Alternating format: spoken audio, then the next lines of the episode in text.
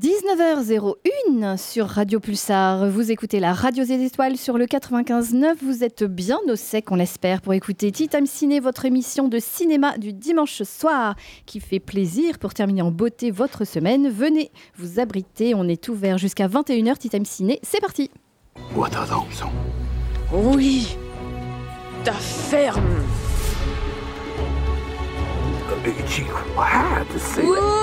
Est ta ferme. Américain.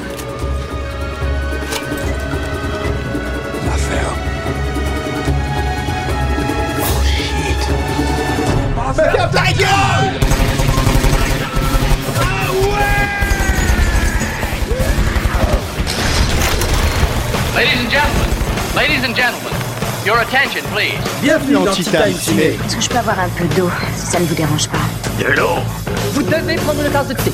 Il faut un thé divin. Je sème du plomb, tête de con Très astucieux. Joli cocktail. Elle cherche Alice. Elle cherche Ah, c'est délicieux Je ne lis pas le script. Le script Molly. bien que ça serait bon. Bon, bah alors ça, quand même, ça se voit pas tous les jours. Tu permets que je goûte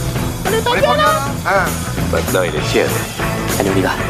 À la bonne heure. Ouais, ouais, ouais, ouais, ouais, ouais, ouais Carpette les vieilles, carpette Carpette les vieilles, bouge pas Bonsoir. Bonsoir. Bonsoir. Je trouve que c'est un générique qui met la pêche. Ah bah tonnerre sous les tropiques, ouais. Hein. Ouais, Et ben voilà Alice. J'y ai pensé. Il fallait le dire. Tonnerre sous les tropiques. Un excellent film euh, réalisé par. Euh, Ah ah. ben Stiller. Exactement. Avec Eh oui. Ben Stiller. Voyez ce film si vous ne l'avez pas vu, il est excellent. Bonsoir à tous et bienvenue dans Time Ciné, votre émission de cinéma jusqu'à 21h sur la radio des étoiles sur le 95.9. C'est Radio Pulsar qui vous accompagne en ce euh, dimanche soir pour vous parler de cinéma, pour parler de ce qui se passe dans l'actualité. euh, frétillante du 7e art, il s'en passe euh, beaucoup de choses en ce moment euh, avec la grève des scénaristes qui n'en finit plus. On n'en voit pas le bout de cette grève des scénaristes qui fait t- tous les films sont décalés. Euh, en tout cas, on, en vous, on vous en Les parlera. films euh, américains, en tout cas. les films Les américains, en tout cas. américains. Je m'appelle Grégory, je suis très content de vous retrouver et de parler de cinéma avec euh, vous. Et qui va vous accompagner Qui vous accompagne ce soir? Il y a Alice. Salut Salut à tous. Ça va? Ça va très bien. Passe une bonne semaine. Oui, Pardon, très bien. je, je suis en train de a régler un petit bouton là. euh, je, oui, je règle un petit bouton. Tu vas passer une bonne semaine. Oui, merci. Très bien. Ça va, Julien? Eh salut Greg, salut à tous. Alors, tu vas te réveiller ou pas, Julien? Ou comment ça se on sent que je suis un peu endormi, ouais, j'ai eu une soirée un peu compliquée hier soir, mais ça, va, je suis là, présent. euh. J'ai préparé mes chroniques comme d'habitude. Ouais, mytho. C'est mytho. Ça va, euh, monsieur Matisse? Bah ouais. Et toi, puis tout le monde? Bah oui, ça va, merci Ouais. de me demander, ça me touche beaucoup, bah, ça va très bien. Moi je suis bien, je suis en bout de table là, à la place euh, de l'ani- l'animateur. Peut-être la, première fois que t'es en bout de Bah table ouais, comme ça. ouais, on est bien, franchement, Ah. on voit tout le monde là. C'est pas mal, la hein du c'est patriarche parfait. dans les repas de famille là. Ah non, Ouais. ne dis pas ça, ne dis pas ça. Je vais reprendre ma place après. hein. Attention. Euh, ça va, Mathis Et le, euh, Mathias, le retour de Mathias? Le retour de Mathias, euh, que des galères euh, cette semaine, mais euh, on est là, toujours présent. En plus, on peut parler d'anatomie d'une chute, donc euh, quel bonheur. Eh ben oui, ça va être euh, la- le premier film dont on va parler d'ici quelques instants, Je Anatomie salive. euh, d'une chute. Ça va Antoine? Bonsoir Greg, bonsoir à toutes et à tous. Ça va Comment il va le directeur? Euh, Très bien, chaud, il fait lourd et je, je Oh. trouve ça insupportable euh, Et Oui. voilà, il se plaint encore. physiquement, C'est mais, c'est euh, mais pénible. sinon ça va. M'arrête, il fait lourd Alice Ah, Regarde, il y a, il y va. Mathis qui ouvre la fenêtre, t'as mon qui fait lourd. Oui, bah, ça Il fait va. super il lourd, fait là. pas Vas-y, 40 aère, degrés aère. non plus. Ah, vous êtes vraiment pas prêt pour l'enfer, vous. Hein. Nous, ah bah, non, non, non, bon, il peut faire, il peut faire, Définitivement pas. hein. il peut faire moins 20, j'en ai rien à foutre. Mais alors dès qu'il fait, euh, dès qu'il fait 30 Ah bah, degrés, c'est bon, je suis, euh, je suis Là, je Le pas que réchauffement ça climatique a une mauvaise nouvelle pour toi, je Oui, crois. eh, Absolument. Ça va pas être ça, je pense. mais bon. On sait jamais, peut-être ça va être euh, comme dans, dans ton film euh, préféré, euh, Greg, de- d'Emmerich, euh, dont on a parlé avec Jake Gyllenhaal. euh, Ah, le jour d'après. le le jour jour d'après. Peut-être qu'à un moment donné, ça va se, se glacifier d'un coup. Bah, j'espère avec les loups qui viennent. euh, j'espère. Moi, je- Moi, j'ai hâte de voir les loups euh, qui viennent nous bouffer. bouffer le cul. Moi, j'ai hâte qu'ils viennent me bouffer le derrière. Euh, Grand bien t'en face. On ne te souhaite que le meilleur. Ça- T'aimerais bien vivre dans un film d'Emmerich, surtout. ouais, de ouf. surtout ça. Moi, je veux vivre euh, bah, dans, dans le film de enfin, Godzilla. Moi, j'aimerais bien Oui. vivre euh, ouais, à New York avec Godzilla qui Bizarrement. débarque, ouais. T'as des drôles de délire. Franchement. Qu'est-ce qui se passe aujourd'hui, euh, Antoine, dans l'émission C'est ce qui se passe, plein de choses. Je sais pas trop ce qui va se passer, mais il va se passer des choses, ça c'est une certitude. Et on devrait normalement, si tout se passe bien, parler de film. Ça encore, on verra, mais, euh, mais bon, l'avenir nous le dira. On va notamment parler, vous l'avez un petit peu teasé, d'Anatomie d'une chute, le film de Justine Trier, Palme d'Or au Festival de Cannes cette année. On va aussi parler du Château solitaire dans le miroir, film d'animation japonais de Keiichi Hara. On va parler de Un métier sérieux, avec toi notamment Greg, dernier film de Thomas Lichty sur le métier de professeur au collège, donc euh, film, euh, film qui parle de, de ton métier à toi, un métier sérieux. Ouais, c'est vrai. Hein, comme toi, Enfin, tu es instituteur. Instituteur, moi je, voilà, Oui. je suis Ah, plutôt, c'est pas- je suis élémentaire. pas la ça parle collège. on va Et- pas et, euh, commencer à C'est avant mélanger. la drogue, le sexe et tout ça, Et je- grosso modo. Et j'y pense, mais euh, je vois pas de film, euh, euh, sauf être et avoir, enfin, le- Ouais. le, documentaire, sur euh, l'élémentaire. Je vois beaucoup de films sur le collège-lycée, mais pas beaucoup sur. euh, Est-ce que vous vous sur souvenez de cette l'élémentaire. espèce de téléfilm qui s'appelait L'Instit qui passait sur Ah Gulli oui, Eh oui. oui, et que j'aimais beaucoup Eh oui, Voilà. c'est vrai. Euh, non, personnellement, mais, euh, peut-être. Bah si, oui, mais euh, voilà, donc on va parler de ça, on va parler aussi de Reality avec euh, Matisse. Qui, euh, qui a vu ce film en salle cet été. On va parler de films sur les plateformes avec Cash et Sentinelle également. Cash sur Netflix, Sentinelle sur Prime Video et Chronique euh, de Matisse également pour finir. La semaine dernière, j'ai inauguré ce, nouveau moment de, l'émission. Cette fois-ci, c'est au tour de Matisse qui va nous parler de Monster House. Et puis bien sûr, voilà, le point box-office, le contest, tout ça, tout ça. Voilà quoi. Merci Antoine. Et bien on va commencer le- les films en salle.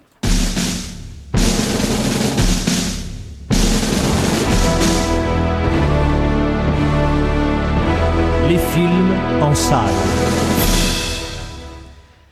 La Palme d'Or? Et oui, Anatomie d'une chute, enfin, elle est là, elle est toute belle, elle est toute chaude. Et, et nouveauté, Mathis, euh, Mathias, je vais je vais jamais réussir. Mathias, petite nouveauté, c'est que à chaque début de chronique, on met euh, un extrait de la bande-annonce du film dont on va parler. C'est vrai que j'étais pas la dernière fois. Et oui, c'est la nouveauté de la- de l'année.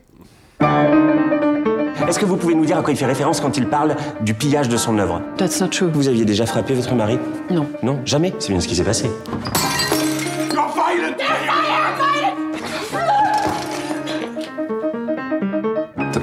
36 palais calmement. J'ai confondu. T'as confondu.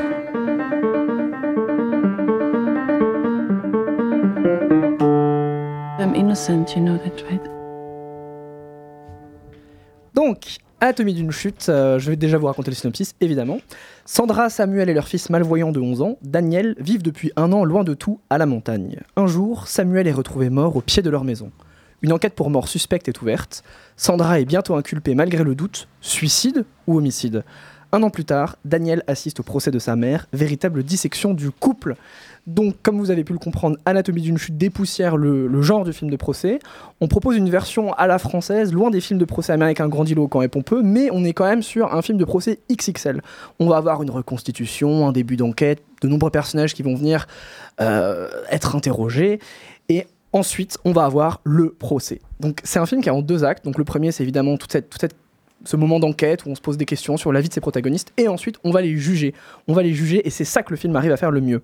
Donc, comme je l'ai euh, un peu teasé, on assiste à une audience de tribunal en grande de tribunal de grande instance qui est brillamment disséqué jusque dans sa temporalité. Donc il va y avoir des passages hyper intéressants où on, euh, on oscille entre le moment où on à l'audience, la soirée avec une, atmosphère, une ambiance très lourde, les avocats qui dispensent les derniers conseils avant de devoir revenir à la barre le lendemain. Donc tout ce stress, tout ça est accumulé durant le film.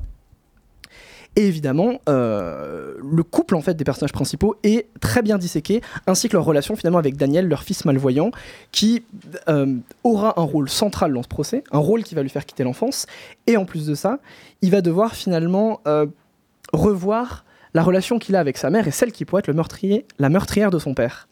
Donc l'un des plus gros enjeux du procès, en fait, c'est ça, c'est de montrer ce couple, mais aussi de le disséquer, de montrer Sandra, cette écrivaine reconnue, cette femme puissante qui assume de vouloir une relation parfois asymétrique, et son mari Samuel, un homme hésitant qui réclame, qui qui réclame qu'on restitue ce que, ce que lui a donné dans cette relation, tout ce qu'il a perdu, ce qu'il a investi euh, auprès de Sandra et auprès de leur fils Daniel, mais qui se sent aussi coupable, coupable de l'accident de son fils, qui a entraîné son handicap, coupable aussi par rapport à lui-même euh, d'avoir un peu raté sa carrière d'écrivain, d'avoir pu donner quelques idées qui ont été glanées à sa femme, mais finalement d'être devenu un prof sans l'envergure qu'il aimerait avoir. Et donc Tout ça est en jeu dans ce film de procès et ça c'est, je trouve que c'est l'une des plus grandes forces du film, c'est qu'en fait c'est pas un film vide et c'est pas juste un film qui se pose la question de euh, Sandra est-elle coupable ou est-elle innocente, est-ce un, un homicide ou est-ce un suicide? C'est un procès qui fait intervenir beaucoup de concepts et beaucoup de questions en fait sur leur couple, sur l'enfance de Daniel, euh, aussi sur la façon euh, et c'est un thème récurrent chez Justine Trier. Finalement, est-ce que le but dans un tribunal c'est de restituer la vérité ou est-ce que c'est de construire une histoire à propos des éléments qu'on donne et finalement de se créer une persona, de montrer qu'on est une personne un peu mieux qu'on est, de montrer que la réalité est peut-être un petit peu différente, de montrer que finalement, peut-être qu'il s'est pas suicidé, mais peut-être que c'était un homme triste. Finalement, le doute persiste. Et ça, je trouve que c'est quelque chose qui est très très bien foutu dans le film. Le casting, comme vous l'avez probablement euh, dû en entendre parler, est brillant. Sandra Huller euh, rempile puisque elle, elle collabore depuis un bon moment déjà. Euh, je crois que c'était au moins le cas dans Sibyl, mais peut-être que c'était non, c'était probablement le cas que dans Sibyl. Mais elle avait déjà euh, collaboré avec Justine Trier. Et là, bon bah Justine Trier, on sent qu'elle lui a donné un rôle qu'elle a pensé et qu'elle a écrit pour elle. Ce rôle d'une femme bilingue allemande qui parle très bien l'anglais, une femme très très forte, une femme glaciale, une femme qui refuse en fait de se plier aux injonctions. Elle ne sourit pas, elle fait la gueule, elle est puissante, elle a pas peur de dire des choses qui parfois peuvent tout à fait surprendre. Elle a pas peur de dire que oui, elle invite des femmes à la maison et qu'elle les séduit et que son mari est en haut et qu'il se débrouille et que finalement euh, le couple c'est pas c'est pas un moment tranquille et c'est pas une utopie démocratique. Le couple parfois c'est aussi un peu la guerre. Euh, Sandra d'ailleurs n'est pas la seule. Euh, vous remarquerez d'ailleurs que les personnages principaux ont des rôles éponymes, ce qui renforce encore plus ce sentiment qu'elle a pensé à ces personnages-là quand elle les a écrits. Pendant que je vois Alice qui joue avec son paquet de bonbons. Mais donc, si le personnage de Sandra est la figure de proue du film, bon bah tout le reste est brillant aussi. Euh, Milo Machado Grammer incarne ainsi un enfant malvoyant, malin et sensible, doté d'une grande intelligence émotionnelle, mais aussi d'une forme de vibration mélancolique. C'est cet enfant qui part faire de longues promenades avec son chien, qui ne sourit pas, comme s'il n'était plus un enfant. Parfois, il a un peu ce côté douille dans Malcolm, mais avec une forme d'espièglerie en moins. C'est un enfant qui est étonnamment conscient de ce qui se passe, à un point où c'en est presque étrange. On pourra aussi citer Antoine Reinhardt et Swan Arlo, qui sont les deux avocats qui vont officier dans le procès, qui sont chargés de batailler l'un contre l'autre. Donc le premier, Antoine Reinhardt, c'est un méchant un peu séduisant. Il doit donner une voix à un mort, il doit dresser le portrait d'un homme qui peut pas se défendre, qui peut pas décrire qui il est, et finalement, il, doit interroger. À l'inverse, Swan Arlo, c'est un avocat qui est beaucoup plus tendre.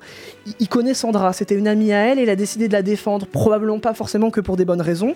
Et lui, il montre une version plus sensible, plus sur la défensive. Il montre en fait cet avocat tampon qui doit encaisser la violence civilisée qu'il y a dans un parquet.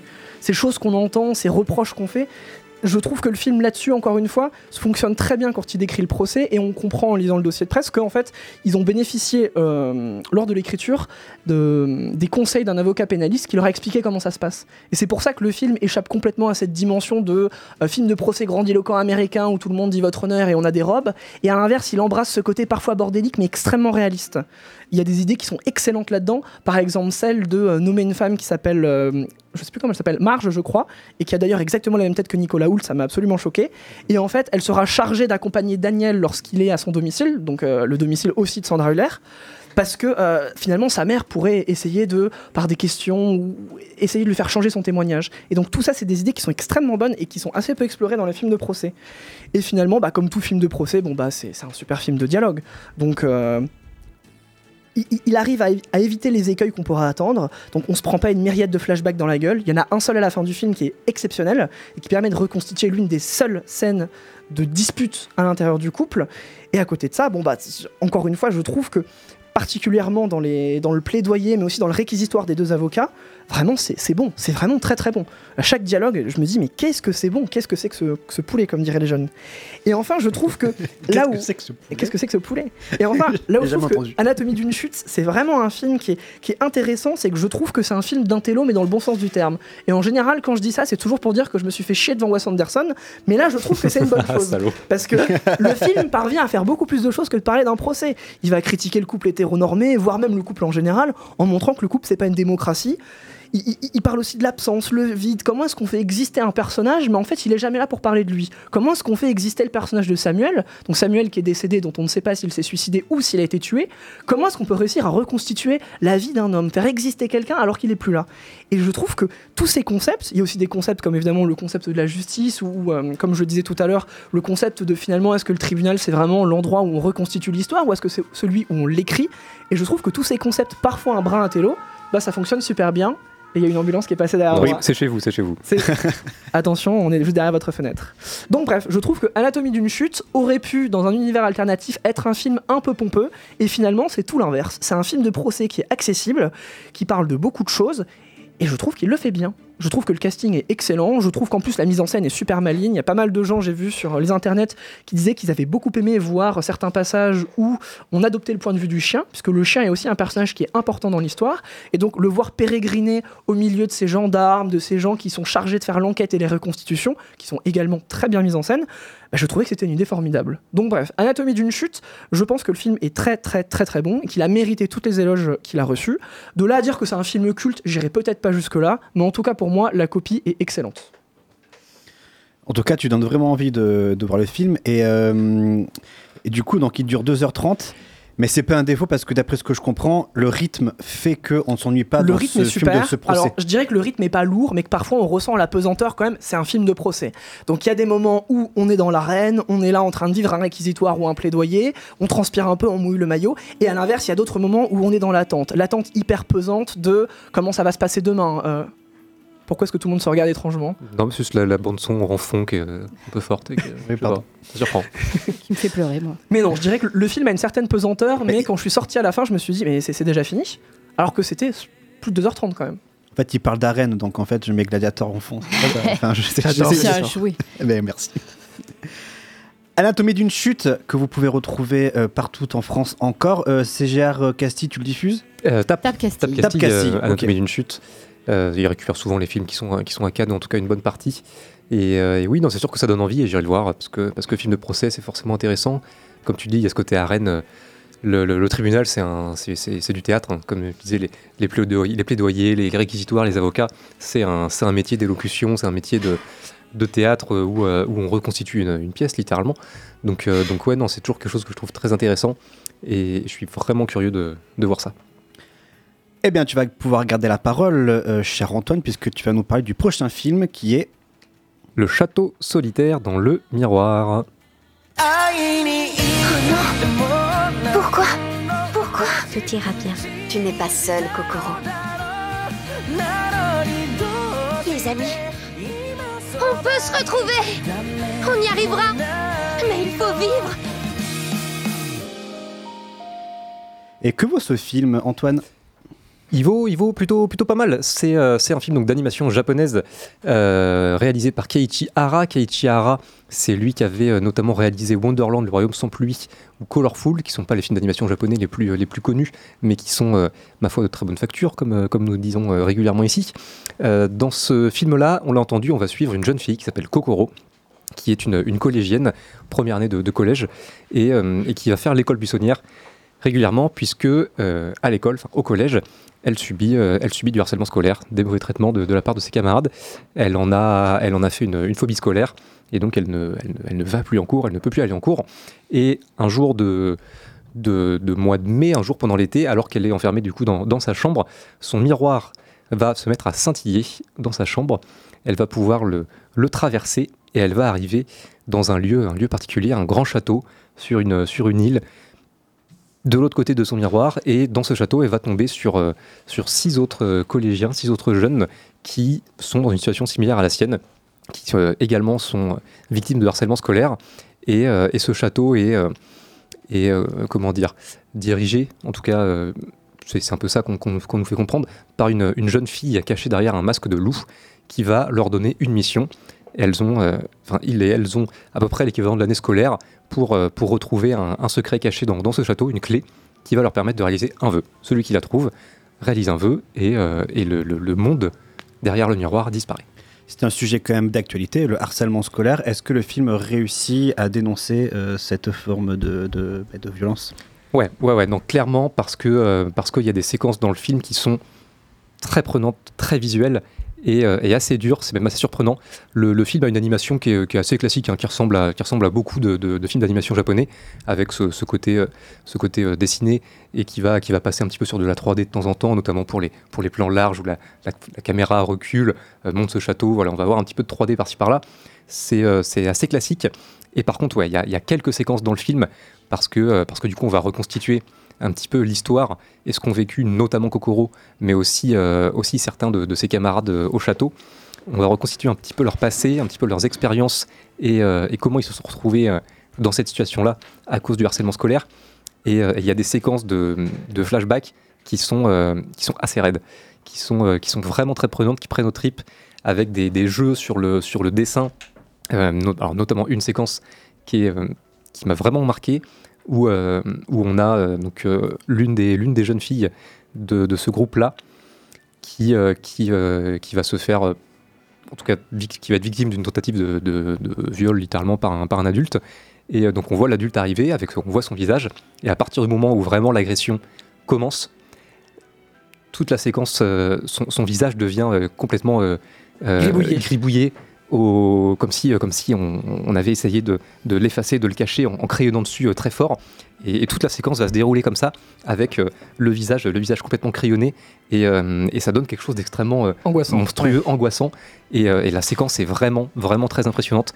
Vraiment, quand je, me, quand je me suis pris ça devant l'écran, j'étais là genre, pff, ok, c'est euh, vraiment c'est raide en termes d'expérience de, d'expérience et de ressenti. Là, on, on- on comprend, euh, sans, sans peut-être vraiment comprendre, mais en tout cas, on, ouais, non, on ressent que, que, que c'est chaud, que ça, ça prend au tripes. Et ça, franchement, c'est quand même très très fort. Il y a différentes techniques comme ça qui sont utilisées pour faire ressentir le, le trauma et l'angoisse de, de ces moments-là. Et, euh, et ouais, franchement, putain, ça, ça marche, ça marche vraiment très fort. Il y a Mathias aussi qui l'a vu. Ouais, alors je pense que l'une des explications euh, euh, qui pourrait nous permettre de comprendre pourquoi ça marche si bien, c'est qu'en fait, euh, j'ai l'impression qu'il est, il est pas étranger à ça, puisque là, il, euh, il adapte, je trouve même mot, un roman graphique, mais il l'avait déjà fait avec Colorful en 2011, qui parlait aussi du thème du suicide adolescent. On n'est pas exactement sur la même, sur la même plage, mais en on tout est cas, quand on est pas sur le malaise, le malaise adolescent. et, et j'ai cru comprendre d'ailleurs que lors du festival d'animation d'Annecy, Keiichi Hara avait brandi une pancarte sur laquelle figurait le nombre 514. Et en fait, ce nombre-là, c'est le nombre de collégiens et d'enfants du primaire qui se sont donné la mort au Japon en 2022. Et apparemment, depuis que cette statistique est recensée, bah, c'est l'année où c'est le plus élevé. Ce qui tendrait à nous montrer qu'en fait, c'est un nombre qui ne fait qu'augmenter jusqu'à présent. Donc, je pense que peut-être qu'il a à cœur finalement de rendre justice spécifiquement à ces questions sur finalement euh, les enfants harcelés, le suicide de l'adolescent, cette difficulté et cette violence qu'on ressent à l'adolescence. Donc je pense que peut-être que c'est un thème qui le touche particulièrement parce qu'il il l'explore à peu près pour la deuxième fois. Donc je me dis que c'est peut-être pour ça aussi que ça fonctionne si bien, c'est que c'est quelqu'un euh, dont c'est chevillé au corps en réalité. Ouais, c'est ça. On sent, que c'est une thématique qui lui, qui lui parle et qu'il euh, qu'il qu'il prend au sérieux. Et, et ça, et ça fonctionne. Ouais, il y a toutes ces séquences-là. La séquence relative à Kokoro, qui, est, euh, qui, va être, euh, qui va être agressée, ou en tout cas des, des- jeunes filles de, de son, de son collège vont tenter d'aller la chercher chez elle, chez elle pardon, pour, euh, pour l'agresser. Là aussi, pareil, on a, on a l'impression d'être dans un film d'horreur. C'est c'est, juste des, des jeux d'ombre, des. des voilà, comme si, comme si elle allait être attaquée par des ombres, des, des- des formes sans visage, avec des, rires en arrière, en, en arrière-plan, en fond. Et La séquence telle que vous la décrivez a l'air vraiment angoissante. C'est- assez vraiment euh, Bah, viscéral. ouais. Maintenant que j'y réfléchis, l'un des personnages, donc le personnage qui est finalement, euh, on- l'appelle la Louve, il me semble. Ouais, La Louve, euh, qui est donc finalement euh, celle qui, qui reste au château et qui en donne les règles, a un design qui me fait beaucoup penser à des designs qu'on trouvait dans des mangas qui étaient un peu sur l'horreur, comme par exemple Doubt ou Judge, où on voyait finalement, c'était il y a 10 ans, c'était vraiment un genre qui était assez prépondérant, ce, ce genre de manga de- du jeu d'horreur où en fait on, on enferme les adolescents dans des, dans, dans des coins dans, dans lesquels ils ne peuvent pas sortir et ils doivent se livrer à des jeux de la mort pour survivre. Et souvent il y avait ce genre de design de euh, on prend un gosse, on lui met un masque d'animal et il t'explique les règles du jeu et après ça part en sucette. Et je trouve que le château solitaire dans le miroir reprend un peu cet esthétisme de euh, tu mets un masque animal sur un gosse, tu le fais parler de façon très froide, t'es dans cette espèce de lieu qui est un peu loin de tout, et parfois ça m'a vraiment fait penser à ouais euh, des mangas qui étaient qui, fleuraient avec l'horreur. Et, ouais, non, non, c'est ça. On est, on est sur un mélange entre. bon, alors du coup, Alice au Pays des Merveilles, à peu près évidemment, ce, ce côté, on traverse le miroir, on va dans un monde, un monde euh, différent, en tout cas avec des règles qui ne sont pas, qui ne sont pas les règles du monde, du monde réel. Un mélange de. euh, alors, euh, Silent Voice, en tout cas, tous ces, tous ces films qui, euh, qui traitent du, du harcèlement scolaire. Un mélange un petit peu d'horreur, tu l'as dit. Et, euh, et, franchement, ouais, non, c'est un, un mélange qui fonctionne bien. Le film n'est pas euh, à l'abri non plus de, de- quelques codes un peu classiques aussi de l'animation japonaise qu'on va retrouver là, qui sont, qui sont déjà vus. Et donc, euh, et donc là, on va pas être surpris, notamment dans son final, qu'on voit un petit peu arriver. Il y a une révélation dans le final qu'on voit arriver Oui. de très très loin. Euh, surtout quand on est, je pense, habitué à, à Oui, ce oui, genre de, de cinéma-là. Donc, euh, donc voilà, il y a- il y, a un twist qui est, qui est- qui est- qui est pas surprenant, on va dire, si, si, si vraiment on a l'habitude de ça. Fait, ça fait quelques années ouais, que ça commence à être un peu un trope qu'on voit pas mal dans ce genre de film euh, qui flirte un peu avec le fantastique. qui, qui, dans certains films fonctionne, fonctionne mieux, dans celui-là je dirais un peu moins, mais, mais malgré tout non, le, le film reste, reste assez fort, très puissant, une animation qui est, qui est très bien réalisée, franchement il n'y a pas grand-chose à dire, l'animation est, l'animation est belle, comme je l'ai dit avec certains moments, avec une, euh, des, des techniques différentes qui vont, qui vont vraiment fonctionner et vraiment rendre le tout assez viscéral, donc, euh, donc ouais non non c'est un, c'est un film d'animation qui, euh, qui mérite d'être vu, qui a, qui a eu assez peu de pubs, qui est assez, assez peu connu, qui n'a pas la Mm. force d'un- d'un d'un Ghibli ou d'un d'un Mamoru Soda sur, sur la, la campagne de com, mais, mais qui mérite d'être vu parce qu'il est, il est pas loin d'être au niveau de, de ces grands films d'animation-là et de ces grands réels. Tu l'as évoqué euh, rapidement, A Silent Voice, qui est sorti en 2016, que j'avais adoré à l'époque, qui effectivement aussi traite euh, du harcèlement, mais la, on va dire l'originalité de, de ce film d'animation, c'était que euh, on, on suivait euh, L'agresseur plutôt Plutôt que l'agressé Exactement, on Ouais. suivait l'agresseur qui euh, donc a agressé la victime qui était sourde en plus d'après mes souvenirs. Oui, exactement, elle était malentendante, ouais. malentendante pendant le, son cours élémentaire et qui, une fois au lycée, l'agresseur, en fait, pris de remords, va apprendre le langage des signes pour aller essayer de, bah, de, de se faire pardonner, c'est un grand mot, mais en tout cas, euh, d'essayer de, de, voilà, de, comment dire, d'extérioriser euh, sa culpabilité. Et je trouvais que ce film, A Silent Voice, avait compris finalement euh, tout le tout l'aspect euh, vraiment euh, comment dire euh, euh, purgatoire si je puis dire de Cathartique, peut-être? cathartique va chercher le mot exactement cathartique de, de- du, forme- de, de- du, enfin, du harcèlement et du coup du harceleur.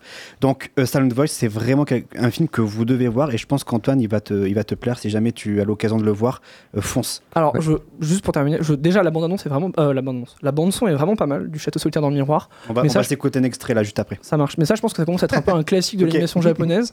Et en plus de ça, je- alors je pense par contre que Silent Voice, euh, Koe no Katashi en son titre original, sera un peu plus mémorable quand même. Parce que là, on, on- on traîne plus du côté fantastique en fait. Alors que Silent Voice avait un côté qui était beaucoup plus social, où finalement il nous disait bah écoutez les gars, on va pas se, se mettre du côté des victimes, mais on va regarder ce qui se passe du côté des agresseurs. Et on vivait avec lui cette espèce de rédemption un peu cathartique. Et qu'est-ce que tu fais quand t'as merdé avec quelqu'un et, et- et que t'as été un gros con quoi. Et Là- je trouve quand même que Koe no Katashi, euh, même s'ils sont pas sur deux registres euh, similaires, Koe no Katashi est quand même un, un petit peu au-dessus. Je trouve que le film explore quelque chose plus profondément et de façon plus intéressante, plus originale. Alors que là, je dirais pas que le harcèlement euh, est un prétexte, mais j'ai l'impression que ce qui compte aussi quand même le plus, c'est finalement cette espèce d'exploration fantastique de, la pas de la psyché, mais de, de ce monde en fait qui s'ouvre à Kokoro. Alors oui, et non, il y a quand même un point que, que j'aime beaucoup dans, dans le Château solitaire dans le miroir, c'est que ça, ça présente de manière assez, assez diffuse assez large les impacts de, euh, du harcèlement, pas juste la relation euh, harcelé-harceleur, mais euh, mais il y a aussi tout l'aspect social autour qui est, qui est assez bien traité, je trouve, dans, dans le film, où on a justement des amis dans le, dans le monde réel, donc deux Kokoro, qui ne qui, qui sont pas des, des- des harceleurs ou des harceleuses, mais qui vont elles aussi s'écarter parce qu'il y a, y a ce phénomène de pression Ouais, je suis sociale avec toi. Je de, que de ça, la ça part des, harceleuses qui est euh, sur, sur tout un groupe qui est, euh, qui est, qui est assez bien représenté. Et, et donc voilà, ça, ça va traiter aussi de manière un peu plus large sur tout ce qui est pression sociale et, euh, et force d'un force d'un groupe ou force d'un caractère qui va, qui va modifier les comportements et, et tout ce que ça peut impacter derrière. Et ça, le, le- le film fait plutôt bien. Bref, c'est très bien et ça mérite d'être vu. euh, c'est vraiment très chouette. Le château solitaire dans le miroir est diffusé où à Poitiers? Au CGR Castille. Foncez le voir, c'est recommandé par, euh, euh, par Antoine et Mathias. C'est le label TTC, label Titam Ciné. La belle TTC animation japonaise. euh, Allez-y. Pause musicale, Antoine. euh, Eurozoom, c'est Eurozoom. hein. C'est Ah, là la- C'est Eurozoom Ouais. Ah bah c'est bon, allez le voir, allez le voir. Ah, le vendu.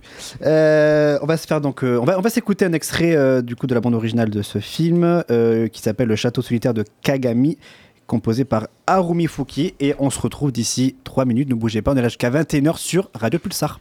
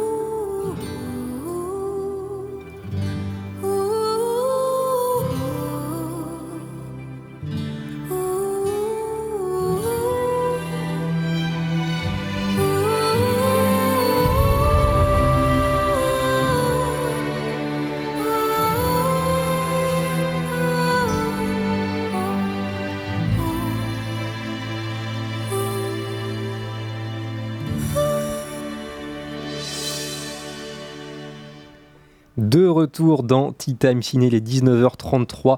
On vient de s'écouter Le Château solitaire de Kagami, composé par Harumi Fuki, extrait de la BO du Château solitaire dans le miroir, dont on a parlé juste avant avec Mathias. Recommandé donc par, par nous deux, la famille Eurozoom. Allez-y, c'est formidable. Euh, et on va, on va enchaîner avec les, films suivants. hein. Et avant de parler de reality, on va parler de Un métier sérieux. Euh, qui l'a vu Un métier sérieux? Il y a Alice, Antoine et moi-même, nous l'avons vu. Extrait de la bonne annonce. Toi, t'as toujours eu la vocation Personne n'a là au début. Elle arrive quand t'es balancé dans un collège et puis que tu découvres que t'es à ta place. Vous savez s'il y a des frites? C'est le jeudi, les frites. C'est le mardi. Ça a toujours été le jeudi. Eh, les frites, c'est le mardi? Oh, c'est le jeudi Voilà Mais mardi dernier, il y avait des frites, je suis désolé. Thomas Lilti revient après euh, son dernier film qui était Première année, un film qui- que j'avais beaucoup aimé sur la première année de médecine, à la fac euh, de médecine. Il revient avec un métier sérieux qui parle du métier euh, d'enseignant ou du moins de professeur au collège plus exactement. Ah, alors Alice, je me tourne vers toi. Oui, on parle euh, d'un métier sérieux, effectivement, avec une vocation. euh, et moi, j'ai une admiration pour les, pour les profs. euh, euh, c'est indéniable. Euh. Thomas Lilti et les instits, parce que c'est voilà, Oui, c'est pas merci.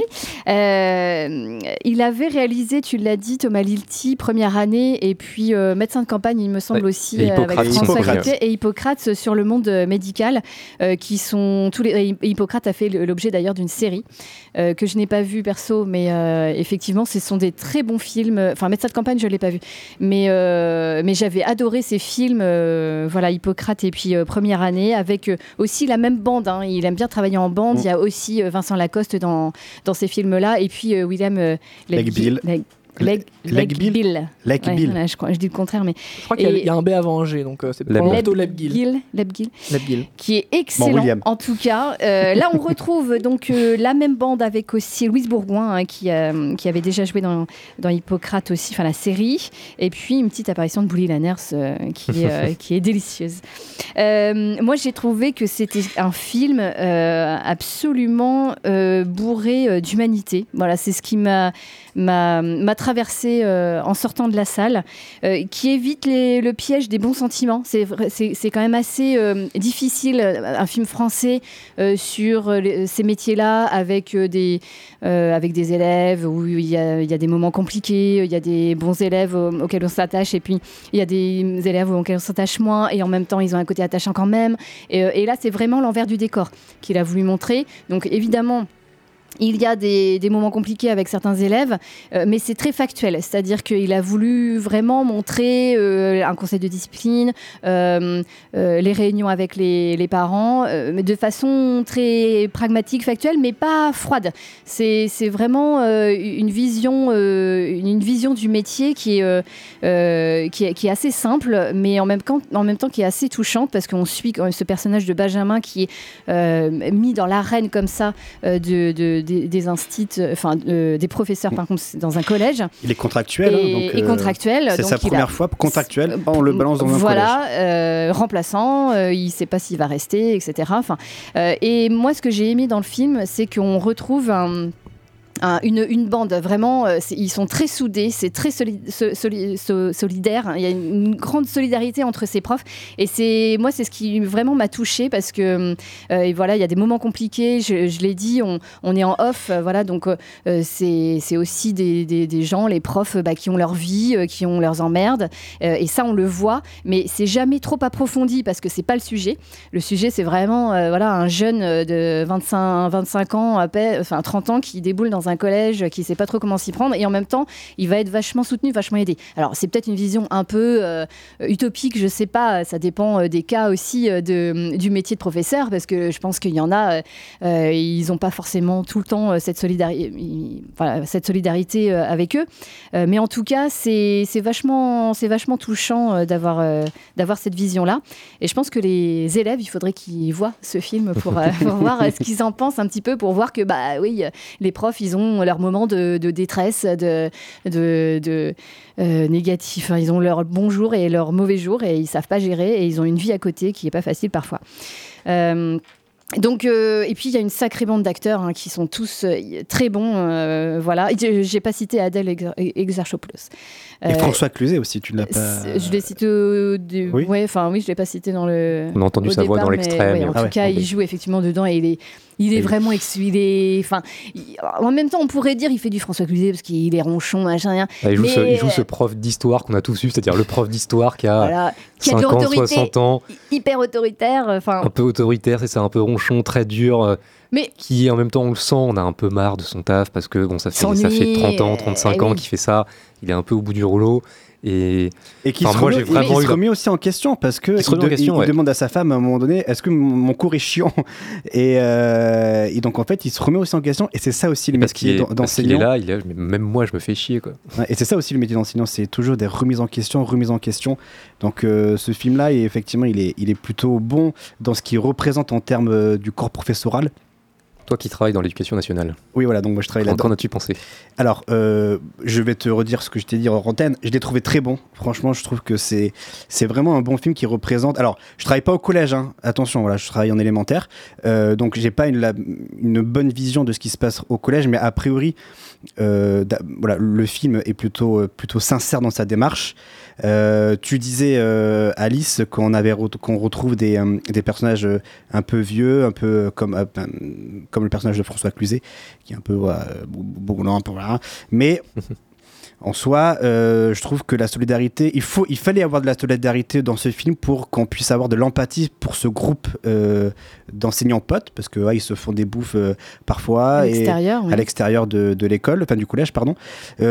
Après là, je, je, je, je- mais j'ai pas été aussi aussi conquis que je pensais l'être à la fin du film. Il m'a manqué un truc. Je pense qu'il m'a manqué peut-être une demi-heure, voire trois quarts d'heure, parce que j'étais tellement embarqué dans dans, dans l'histoire. Tout va très vite. J'ai l'impression que c'est une succession de de mise de, de, de situations on n'en prend pas vraiment le temps de bien comprendre les uns les autres. Je trouve que ça va beaucoup trop vite. le, le film dure une heure et demie et en gros le- le- il se passe sur l'équivalent d'une année scolaire. C'est ça. Donc c'est dommage. Moi j'étais frustré euh, de ne pas en voir plus, mais après euh, peut-être que voilà c'est peut-être une bonne chose. c'est peut-être aussi une bonne chose, mais j'étais frustré. Je voulais vraiment en voir Mais plus. parce que, parce que justement, je pense que ce qui t'a, ce qui t'a peut-être un petit peu manqué, Alice l'a, un peu évoqué, c'est que le film va pas dans, va pas dans le pathos, va pas dans l'emphase. C'est, euh, c'est comme tu l'as dit, une succession de, de scénettes, de moments de vie, de, de cours, de, de la vie à côté, des, des moments euh, joyeux, des moments tristes. Mais c'est, il y a un peu ce côté succession de, de, de fragments de l'année scolaire, de, de ce groupe de profs-là et, et de ce qu'ils vivent. Et il n'y a pas de, euh, il a pas de, de grande histoire, de, de, de grand scénario de fond qui va lier Mm. un peu l'année scolaire. Il n'y a pas de, il y a pas d'emphase, il n'y a pas de pathos. Non, c'est euh, une année scolaire entre guillemets normale. C'est très factuel. factuel. Oui, il n'y a pas d'enjeu particulier. euh, voilà, c'est juste montrer. euh, Et puis il y, a- net. il y a tellement eu de films sur euh, l'école, euh, être et avoir, entre les murs. euh, J'en oublie certainement encore d'autres. hein, que je pense que c'est difficile maintenant de, se renouveler, d'apporter quelque chose de novateur. Là où peut-être que Thomas Litti a réussi, c'est le côté empathique, c'est le côté bande de film de potes finalement. C'est- un film de c'est un film de bande, pardon. Euh, à l'instar des euh, par exemple des euh, voilà des petits mouchoirs des barbecues ou autres ça maintenant ça se passe au sein de l'école et je trouve que ça fonctionne plutôt bien. Euh, et puis on a comme tu disais Alice on a ces moments d'angoisse ces moments où je me suis parfois retrouvé moi-même en disant mais cet enfant là qu'est-ce que qu'est-ce qu'il va devenir qu'est-ce qu'on va en faire? On sait très bien que s'il y a un conseil de discipline on sait très bien la finalité de ce conseil de discipline on sait très bien ce qui va se passer. Donc est-ce qu'on le fait? Est-ce qu'on culpabilise après avant? Qu'est-ce qu'on voilà. Il y a plein, plein, plein de questions. Et euh, je trouve que la partie vraiment qui a été réussie, c'est ce conseil de discipline où euh, où il y, a un il y a un enfant, n'importe quoi, il y a un adolescent euh, qui, euh, qui euh, agresse, euh, voilà, c'est euh, à vous de juger hein, quand vous irez voir le film, qui agresse euh, donc euh, Benjamin, le, le fameux contractuel euh, professeur de maths, interprété par euh, Vincent Lacoste, euh, qui l'agresse, on va dire, euh, violemment, verbalement. euh, Ouais, Il y a et- un petit tête contre tête quoi. Ouais, voilà, c'est ça. Voilà. Et après, du coup, ça, dé- ça, ça débouche sur un conseil de discipline. Et juste avant, ils se retrouvent euh, entre, profs à savoir qu'est-ce qu'on fait, est-ce qu'on le fait, est-ce qu'on le fait pas, parce qu'ils savent très bien qu'au bout d'un conseil de discipline, eh ben, il y a l'exclusion. Ou pas. Tout dépend, bien sûr, des, euh, des cas de figure. Donc, je trouvais vraiment que là, ça, c'était vraiment réel. Je- je- J'étais avec eux et j'étais limite en train de, me, de, de- participer avec eux au débat, à savoir non, non, moi je veux pas, euh, oui, je veux. Donc oui, il y, a- y quelque chose de très naturaliste dans ce film qui, qui du coup, qui dénote et qui, euh, et, et qui a sa petite part d'originalité, contrairement à d'autres films sur le, sur le collège. C'est justement ça, moi, qui, qui, je trouve, en fait sa, sa force. Tu l'as dit, il y, a eu- y a eu plein de films déjà sur le, le, le monde enseignant, sur la vie du- d'une école, d'un collège, d'un lycée. Celui-là, je trouve qu'il a justement cette, cette force-là d'être d'être un, un film très simple, très, très réel, qui cherche pas, qui cherche pas à faire plus. Et, et on a déjà cette première intelligence, je trouve, c'est que ça se passe dans, dans un collège, alors qui visiblement est en région parisienne. Je sais pas si on Mm. cite C'est- un moment dans le c'est film. dans l'heure, je crois, il me dans, semble, Dans l'heure, euh, c'est pas un. c'est Il pas va un- à Paris, hein, enfin, je c'est- pense oui, que c'est parce en qu'il région parle, de, parisienne. il hein, parle de, donc, de prendre le RER, etc. Mm. Mais c'est pas un, c'est pas un lycée, c'est pas un collège de, de, de, on va dire Paris, euh, C'est pas Paris un centre. collège- ouais, euh, c'est pas un collège de banlieue, de pas- vraie banlieue Et c'est pas non plus, c'est pas non plus un collège de, de banlieue craignos. euh, Mm. C'est, euh, c'est un collège qui Lambda. euh, lambda ouais. qui, euh, qui est littéralement, enfin littéralement, moi quand je vois ce collège-là, ça me rappelle, euh, ça me rappelle le Le collège dans lequel j'étais hein. à, à Poitiers. euh, Ça, ça fonctionne y compris pour un, un collège de province. Et ça déjà, c'est une, c'est une intelligence. Et puis, euh, et puis ouais, c'est cette relation entre les, personnages. Vous l'avez parlé, Vincent Lacoste est formidable, Cluzet joue très bien. Il y a Louise Bourgoin qui est, qui excellente aussi, euh, William Bill, Adèle Exarchopoulos, etc. C'est euh, un film simple et, euh, et, et je pense que il a aussi ce truc, tu disais Alice, de euh, ce, ce serait peut-être euh, ce peut-être pas inintéressant justement de le montrer à, à, des collégiens parce que, parce que nous les premiers, quand on, quand on était au collège, quand on est face à un professeur, c'est une figure d'autorité qu'on voit 2, 3, 4, 5 heures dans la semaine, qui, nous déverse un, savoir qu'on prend, qu'on prend pas, avec plus ou moins d'intérêt. Et, euh, et je pense qu'on a un peu cette image d'une personne qui est entre guillemets pas forcément humaine quoi. On, on- on oublie quand on est en, en classe devant, devant un prof que ben ouais, ont comme tu l'as dit, ils ont leur vie à côté, ils ont des gamins, ils ont des emmerdes. Euh, quand ils rentrent chez eux le soir, euh, bon bah la journée n'est pas finie et euh, c'est c'est sûr. pas toujours évident. Ils peuvent être, euh, ils peuvent avoir des gamins compliqués, ils peuvent avoir euh, une relation euh, euh, amoureuse compliquée. euh, ou alors être divorcé, ça se passe bien, ça se passe mal. Avoir Voilà, une c'est vie, c'est des en gens fait. qui vont avoir une vie, c'est ça, comme, comme, comme tout un chacun. Et je trouve que ce film-là le, le montre très bien. Quoi. On, on- on rappelle que bah ouais, les profs, c'est c'est des gens comme les autres qui ont une vie. C'est un métier qui est pas facile et, euh, et, et il faut le prendre en compte. Quoi. Et juste, euh, Louise Bourgoin, son personnage, moi, ça m'a bouleversée. C'est euh, c'est là où je pense que c'est un- une des forces du film aussi, son histoire, euh, son, sa retenue. Et en même temps, euh, bon, bah, ça, ça, clash à un moment donné, sans en dire trop. Mais euh, c'est un passage qui m'a bouleversée parce qu'il y a le temps qui passe aussi. Il y a ces gamins qui vont grandir, euh, qui qu'on accompagne et qui deviennent bah, ce qu'ils deviennent avec, avec ce qu'on a, avec ce que, voilà, comme, comme on peut. C'est aussi sur l'éducation de, l'enfant et, et ça m'a bouleversée. Mathias.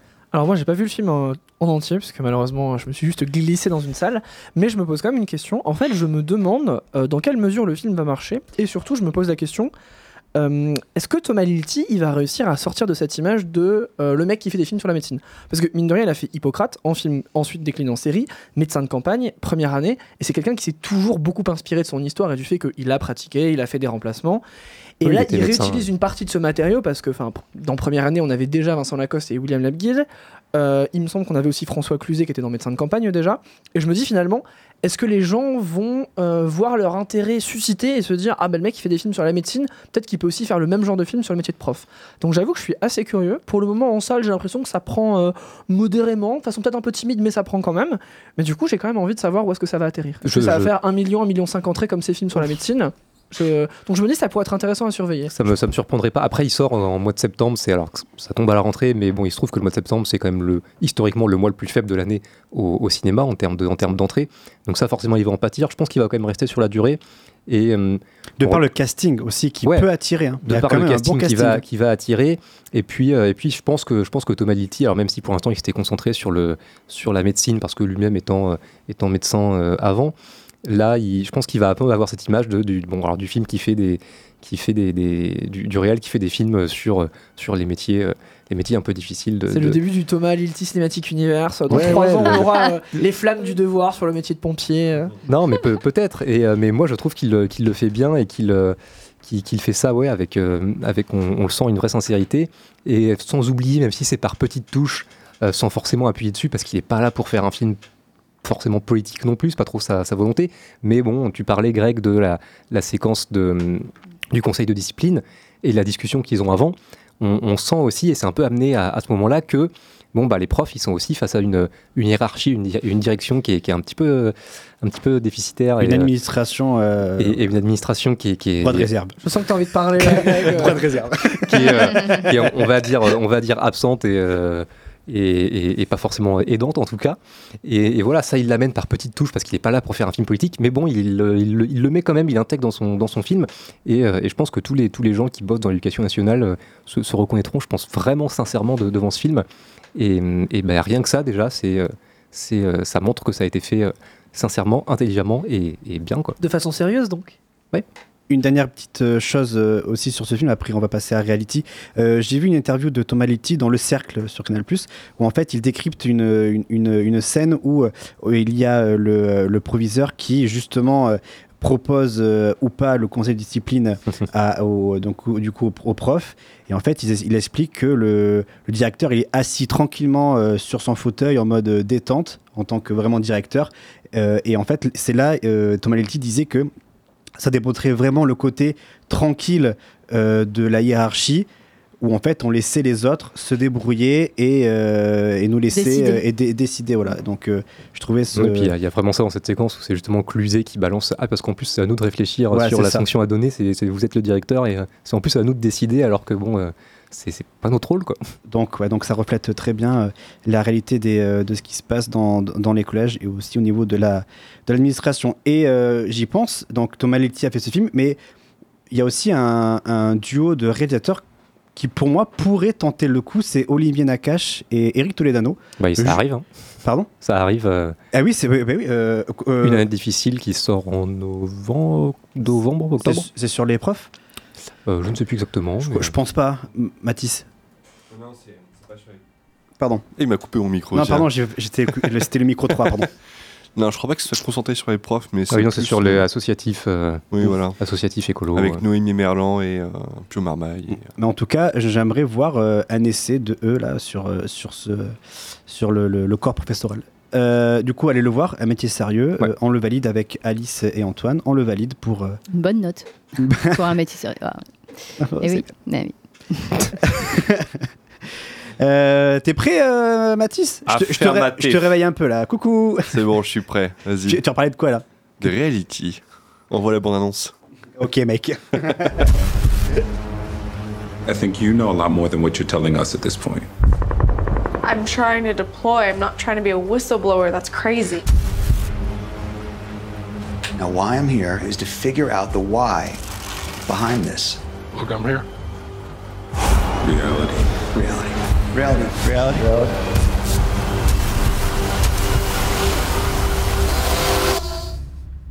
Was there something that just pushed you over the edge on this? Reality Matisse. oui, Reality, sorti le 16 août euh, 2023. Euh, malheureusement, qui n'est plus distribué, je crois, à Poitiers euh, au euh, Castille, euh, Tap, au Tap Castille. Je crois qu'il n'y a plus de séance. Mais pour moi, c'est mon gros coup de cœur de l'année. Euh, la semaine dernière, je disais que Oppenheimer serait sûrement dans mon top 5. Je peux vous assurer que Reality, oui, je vois que Mathias réagit, je peux vous assurer que Reality, pour le moment, est ex avec The Fablemans. Voilà. Euh, moi, ça a été le film sensation. En plus, j'y suis allé sans vraiment savoir trop quoi m'attendre. Et j'ai pris une tarte monumentale. Donc, c'est un exercice très difficile pour moi ce soir de vous restituer quand même l'expérience qui a été ce film. En tout cas, Reality, c'est un film réalisé par Tina Satter, c'est son premier film. Euh, donc le film, pour vous faire le pitch, euh, voilà, assez succinct, sans trop vous spoiler, le film tend à nous, en gros, restituer l'arrestation et euh, oui l'arrestation de Reality Winner, qui est une ancienne euh, officier de l'Air Force, donc euh, une jeune officier qui avait à peine, je crois, 25 ans, 26 ans à l'époque des faits qui, qui l'ont qui l'ont qui l'ont amené à aller en prison. Et en gros, elle a été arrêtée suite à des fuites de documents de documents liés à l'élection de Donald Trump. Donc des documents qui relataient plus ou moins les. Merci Greg de fixer. T'écoute. Non, mais on, on aurait dit un professeur qui a caissé, que voilà. le- Donc, euh, des documents relatifs aux ingérences russes durant l'élection de 2016. Voilà. Alors, on a de la chance quand même en France parce que nous, euh, le film est sorti au cinéma, alors qu'aux États-Unis, il est sorti sur HBO. Euh, alors que c'est, à mon sens, une vraie expérience ciné- cinématographique.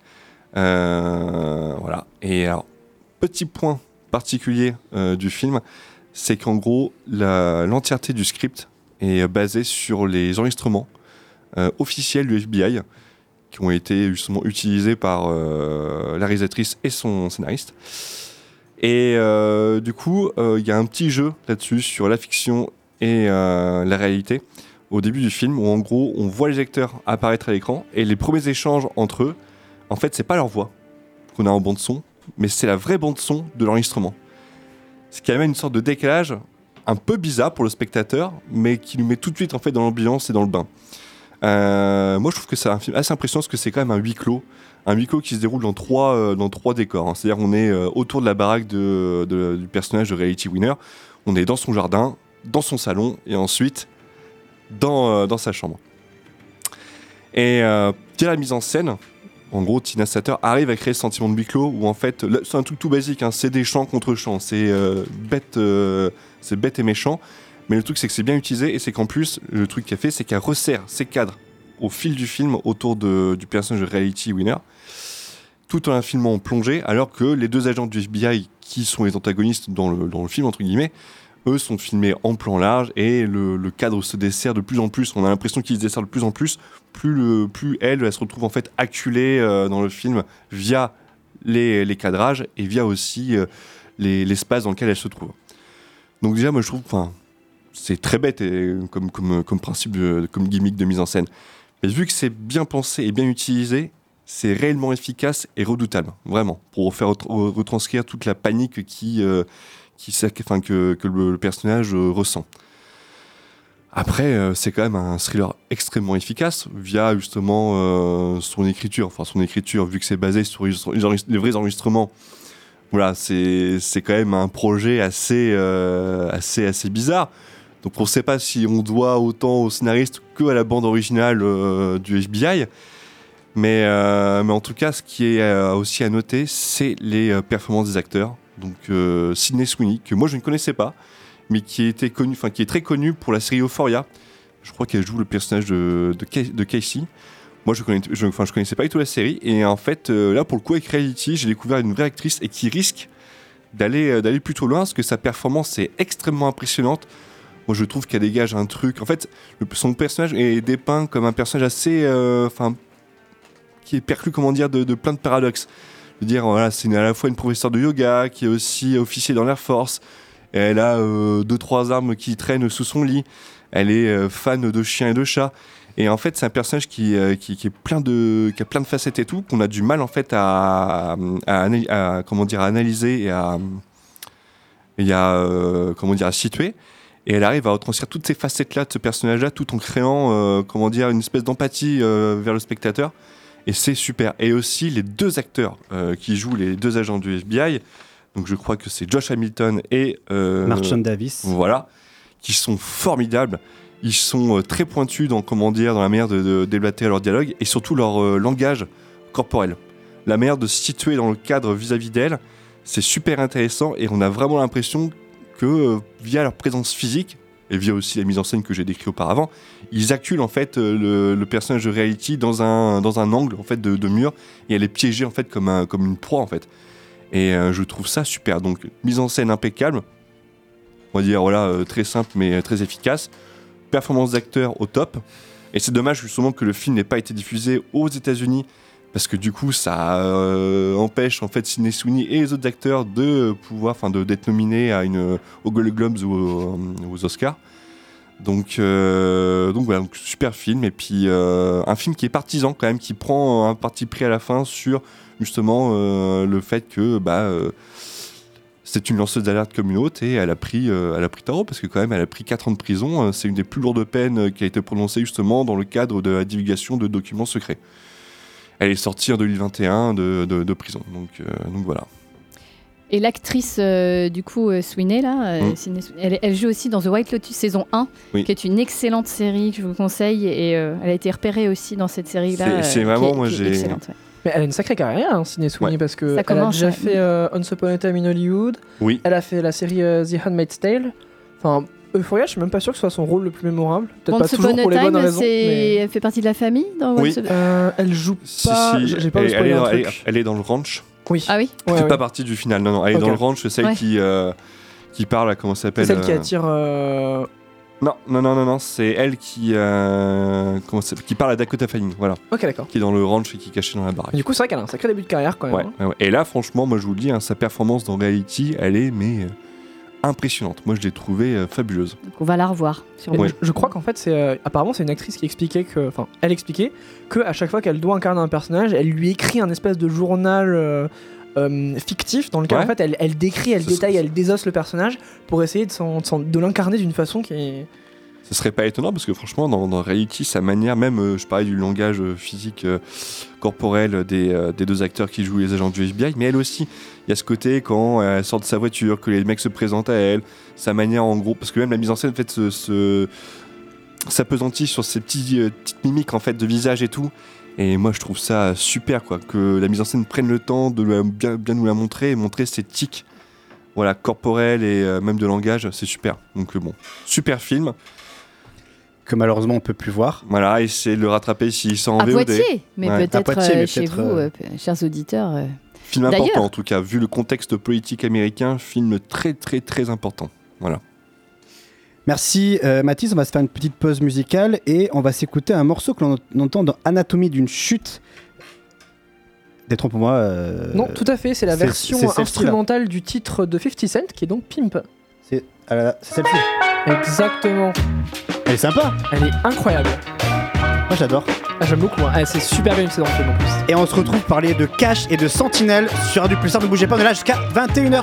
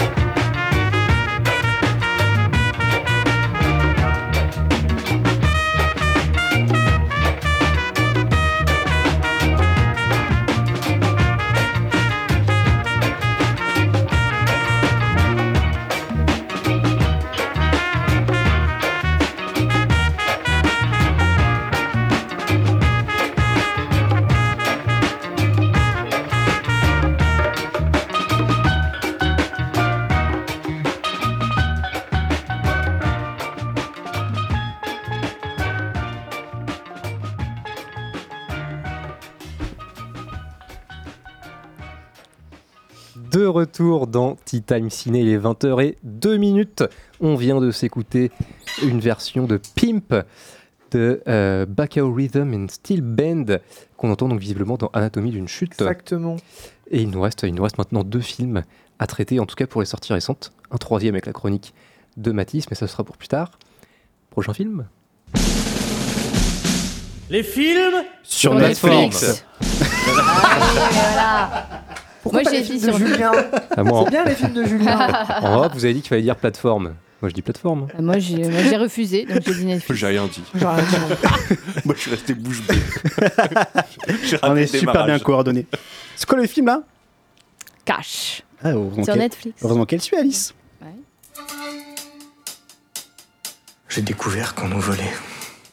Donc là, moi, c'est très simple. Je m'arrête maintenant. T'as oublié ce que c'était que l'essentiel de la vie, en fait. C'est quoi, c'est l'argent? Dans le panache.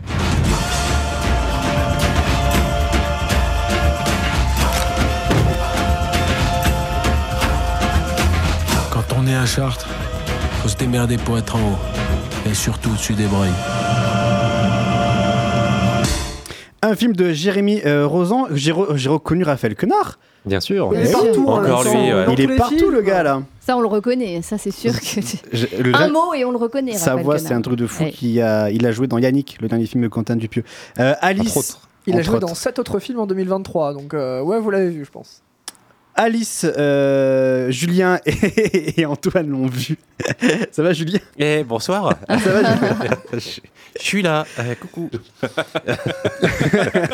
Il est fou. Eh bien, tu sais quoi? Je vais te réveiller, Julien. Euh, Ah, c'est moi qui vais euh, eh ben ouais, faire le, le- le synopsis, bien alors, sûr. de quoi oui. raconte ce film Cash que l'on peut retrouver sur Netflix? Eh bien voilà, sur cette magnifique plateforme euh, qu'est Netflix, on va retrouver euh, Cash. Pistache.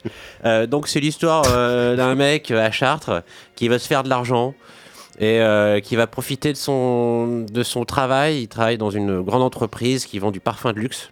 Et il va réussir à trouver un système pour euh, faire passer les, produits, euh, le- les parfums qui se vendent euh, effectivement très cher quand on prend au litre.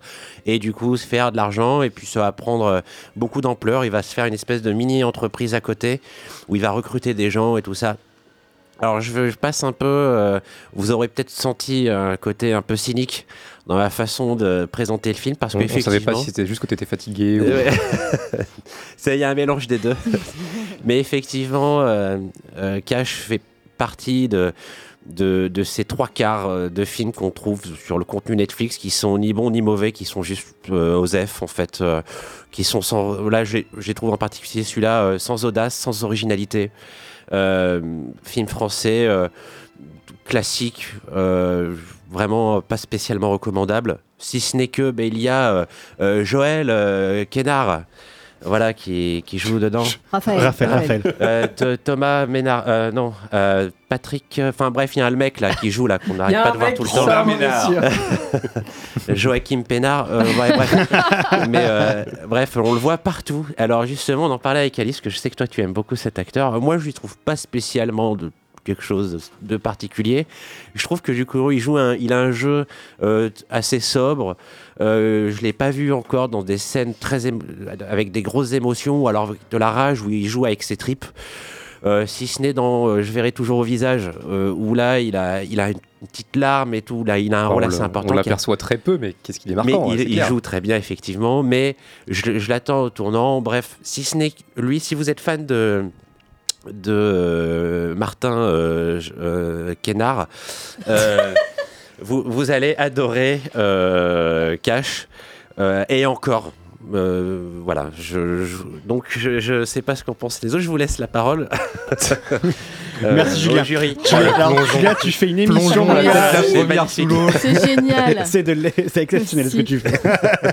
Moi, j'ai bien aimé Cash. euh, On petit ton contrat. film- euh, Petit On reverra ton film contrat. sans prétention, effectivement, euh, de l'été, euh, qui se laisse. Moi, je comprends, euh, Julien, que ce soit y ait un ressenti ni bon ni mauvais à travers ce film. Euh, effectivement, c'est peut-être ce qu'on peut ressentir parce qu'il n'y a pas forcément trop de prétention.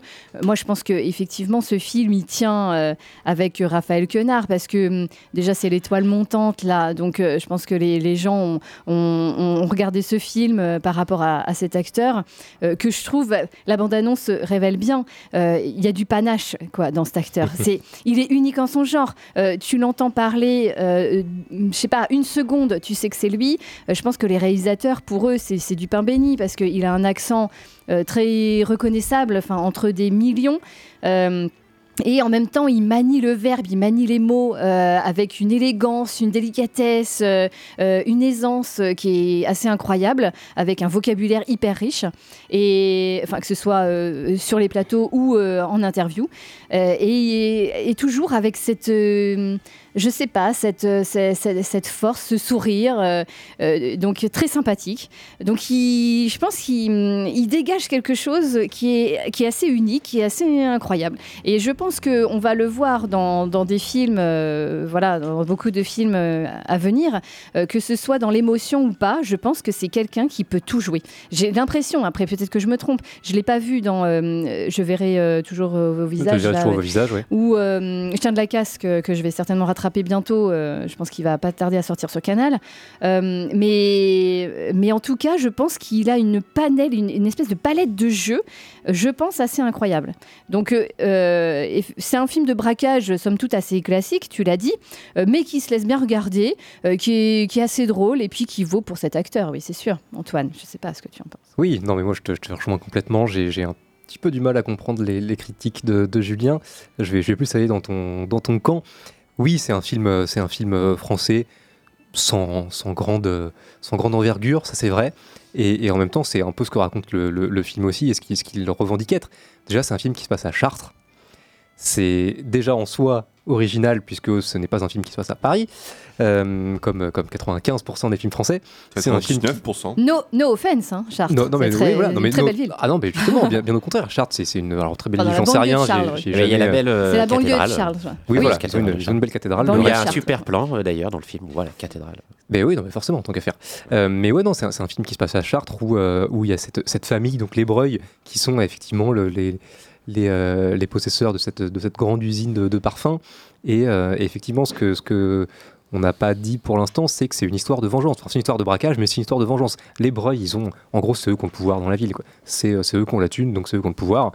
Euh, c'est euh, enfin, c'est comment on dit, c'est c'est le, le- à Clermont-Ferrand là. Comment s'appelle cette entreprise à Clermont-Ferrand là qui, Alors j'en sais rien, je pourrais pas t'aider. non, mais c'est les gros patrons effectivement tout qui le ont. monde bosse là-bas. Oui, quoi. voilà, Michelin. qui- Oui, voilà, c'est Michelin à Clermont-Ferrand, quoi. Tout le monde bosse là-bas, quoi. Et, euh, et, et juste lui, il a envie de les faire tomber, quoi. C'est c'est une histoire de vengeance, c'est une histoire de, de braquage, tu l'as dit, Alice, et, euh, et une histoire de, c'est un film de casse. Ça déjà, c'est pas commun non plus dans le, dans le cinéma français. Et, euh, et puis tu l'as dit, il y a Raphaël Quenard qui a, qui a effectivement, un, il, a un truc, quoi. Il a, il a cette voix où on sait jamais trop si, euh, si c'est une voix de, de, on a l'impression qu'il est un peu limité. Et en même temps, comme tu l'as dit, il a une, il a une, un verbe, une, une façon de parler, de manier la langue, comme tu le disais, qui est, euh, qui est assez, assez incroyable. Et, oui, il porte le, il porte le film sur, sur ses épaules. Mais, euh, mais je trouve que le film, moi, je trouve que le film est drôle.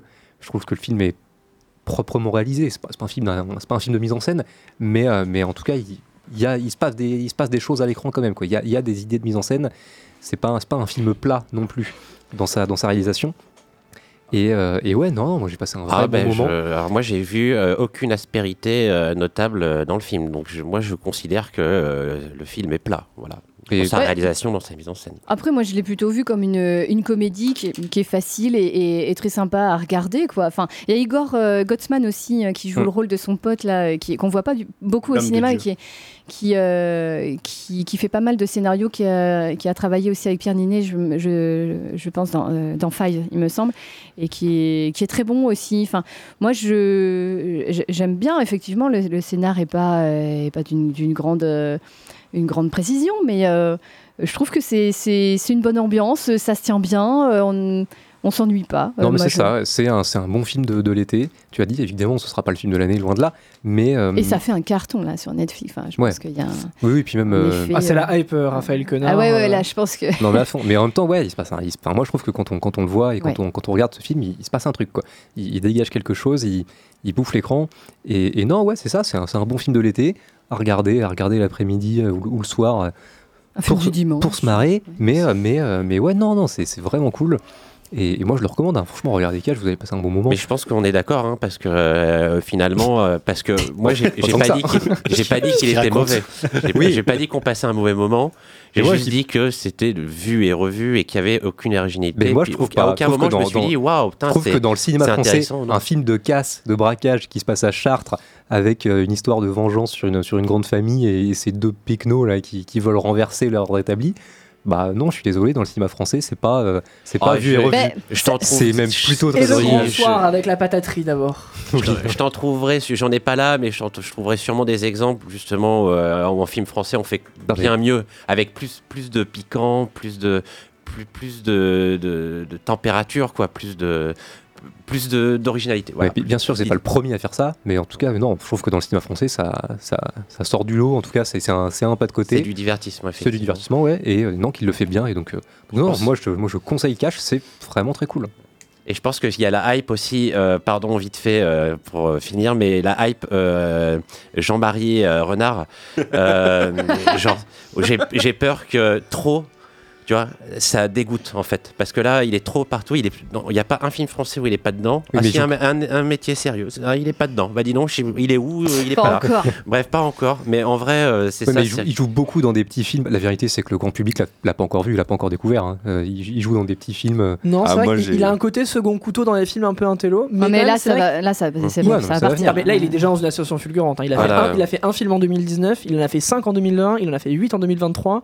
Il s'est déjà payé Maïwen, Azanavicius, euh, Jiménez, il a fait 3 Dupieux. Bon, bah, enfin, je veux dire, je pense qu'il va continuer à monter. Ah ouais, mais- et moi j'ai moi j'ai hâte de le voir dans des dans des plus gros trucs et de le voir connu parce que je- moi je pense que ça peut être le, le- le- ouais, l'acteur français euh, On l'envoie chez tout, les euh. Américains comme Camille Cotin? Ça je sais pas à voir peut-être mais euh, non moi je pense que ouais il va il va tout casser dans les prochaines années et franchement moi c'est c'est- j'en reprends avec grand plaisir. Cash que vous pouvez retrouver sur Netflix. On va continuer avec Mais un autre on va on va justement en prendre un petit peu. On va continuer à discuter de films français avec Sentinelle, le film avec euh, Jonathan Cohen. Qui a vu le film? Julien Antoine Jonathan Cohen et Raphaël Quenard. Quenard. Raphaël Quenard. hein. Putain, Ah il est oui. là aussi Non, mais c'est pas possible. Bah oui, non mais. Julien, il en peut plus. déjà. Et cette fois-ci, c'est sur Prime Video. Les films Sur Sur Prime Prime Video. Sur- Quel La relou. cacophonie. Les films avec euh, Raphaël Quenard. Désolé, j'ai Voilà. raté le jingle. Je suis capitaine de police. Je sais qui vous êtes évidemment. Vous inquiétez pas, c'est pas une bavure policière. Hein. Ouais, ça boit encore. Pas de saloper toutes les scènes de crime comme ça.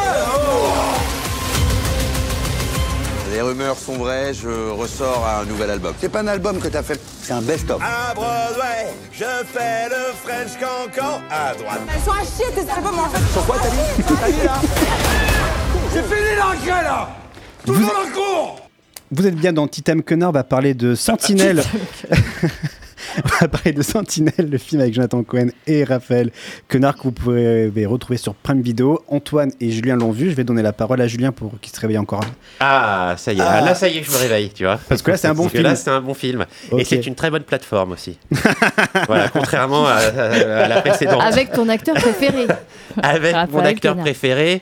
Sébastien Quenard.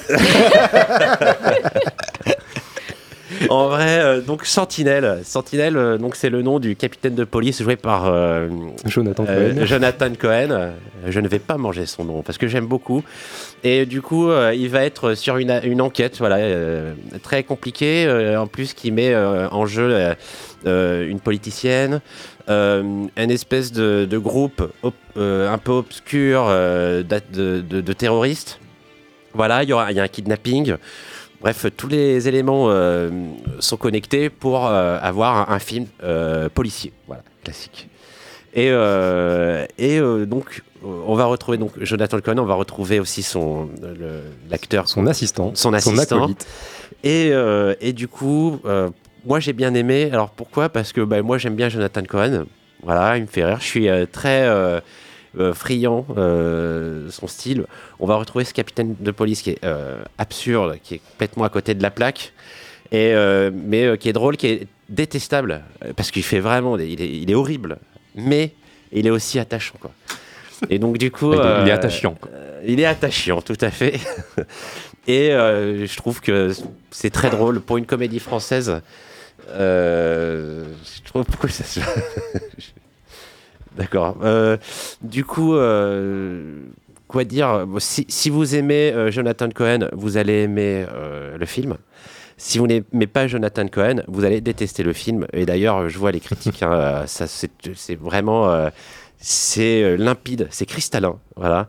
Euh, tous ceux qui n'aiment pas euh, Jonathan Cohen se lâchent euh, avec des euh, 0,5 sur 5. Après, Euh, quand t'aimes pas cet acteur, bah, tu... Bah, tu regardes pas. mais tu regardes pas le film en fait. Mais, euh, mais Après, genre, Jonathan Cohen, c'est quand même quelqu'un qui, pour le meilleur et pour le pire, il fait la même chose et il fait du Jonathan Cohen. Du coup, je, je peux comprendre que.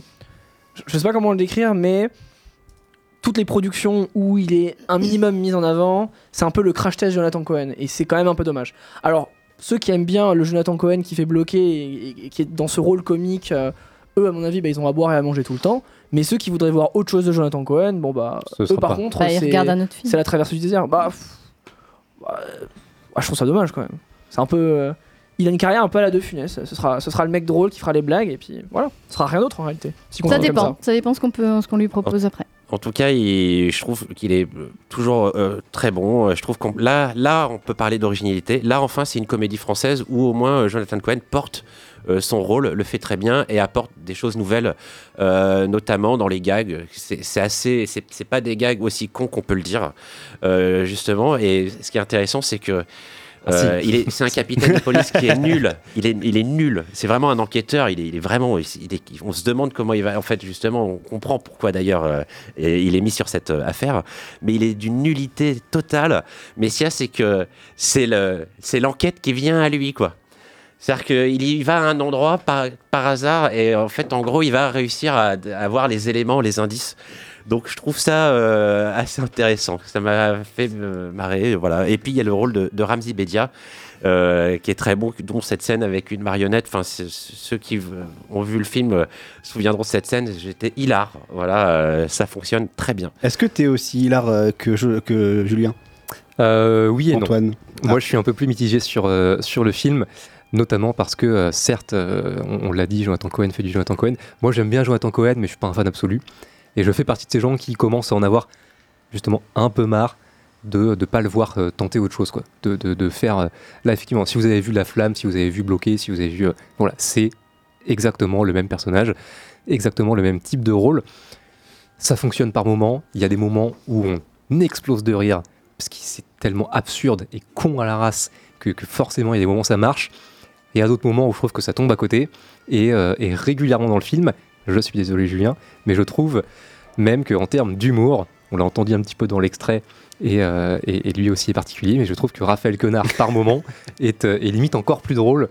Parce qu'il est sur, sur autre chose, sur un jeu différent, euh, justement un peu plus en réserve, un peu plus dans le, dans le qu'est-ce que tu qu'est-ce que tu branles, qu'est-ce que tu fous c'est- Et parce qu'on est complètement sous le charme, Antoine. Oui, mais voilà, je, je pense que On va lui je envoyer pense qu'il y a, mail. il y a- Non, y a ça. effectivement, il est là pour contraster, voilà, Oui. surtout. Parce Et, que c'est euh, le seul mec et- qui, a- qui est raisonnable dans le, dans le film. Parce que tout le- en fait, tous Oui. les acteurs, enfin, tous, tous Oui, les c'est un- c'est un personnages peu sont- tout le, c'est un peu tout le, c'est un peu tout le, tout le sujet du film et tout l'humour aussi du film autour du personnage de Raphaël Quenard. C'est vrai qu'entre le- la politicienne jouée par Emmanuel Berco, qui est, euh, qui, qui est complètement à la ramasse, entre ces, euh, ces terroristes qui, euh, qui, euh, je ne sais même plus comment ils s'appellent dans le film, Le bras rouge, les oui, bras rouges, c'est des bras cassés, quoi. c'est ouais, des, ouais. des bracos complets. Ouais. Entre Jonathan Cohen, donc est François Sentinelle. Donc déjà rien que son nom, tu comprends Oui. qu'il est complètement, euh, complètement à l'ouest. Qui pense Qui est, plus euh, à son album de musique complètement nul à chier euh, que dont sa on a, carrière dont on a de- de entendu un ouais. extrait, qu'on, voilà, on comprend vite que s'il n'a pas réussi à percer là-dedans non plus, il y a peut-être une raison. Et, et, et oui, donc il y a un flic, et comme tu l'as dit, c'est un flic nul qu'on a, qui, qui- qui est incapable de quoi que ce soit. Il va à un endroit, il sait même pas comment, il fait même pas exprès. En fait, il est même pas conscient d'avoir chopé des infos, mais il les ressort par hasard d'une discussion et du coup les gens sont là putain merde, il sait, alors que lui il ne bite rien à ce qui se passe. Donc ça, ouais, non, en vrai ça fonctionne. Et euh, et il y a des moments où le, où, ouais, non, le film est extrêmement drôle dans son dans son absurdité complète. D'autres moments un peu moins, où ça retombe un peu, au moins, voilà, au bout d'un moment, et Jonathan Cohen fait du Jonathan Cohen, ok, ok, d'accord. Euh, donc c'est- ça dépend un peu des moments.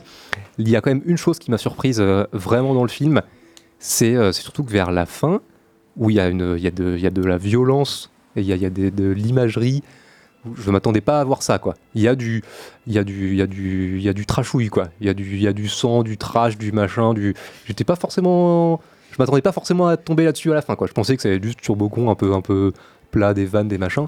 Non, il y a des moments où c'est limite, euh, limite un peu trash, Ouais, quoi, c'est sur la fin. ouais. C'est, Bah, bien- Après, il peut se permettre sur des plateformes comme ça, il peut se permettre d'aller un peu plus loin.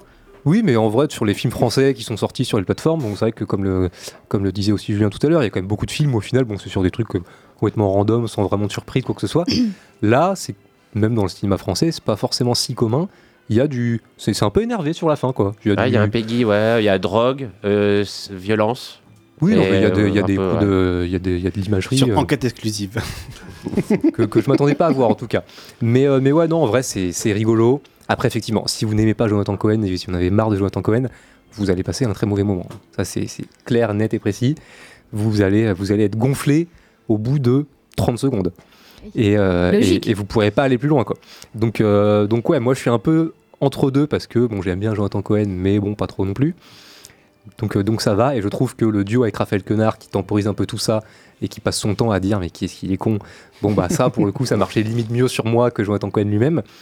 Euh, le, le... Le pauvre, il prend super cher euh, dans le film. Oui, non, mais oui, c'est le mec qui, qui a, prend qui a cher, raison, qui a, qui a tous les éléments, qui est un super enquêteur et il se fait Et, euh, pourrir. et c'est vrai que- 500 000 euros, je crois qu'il a pris.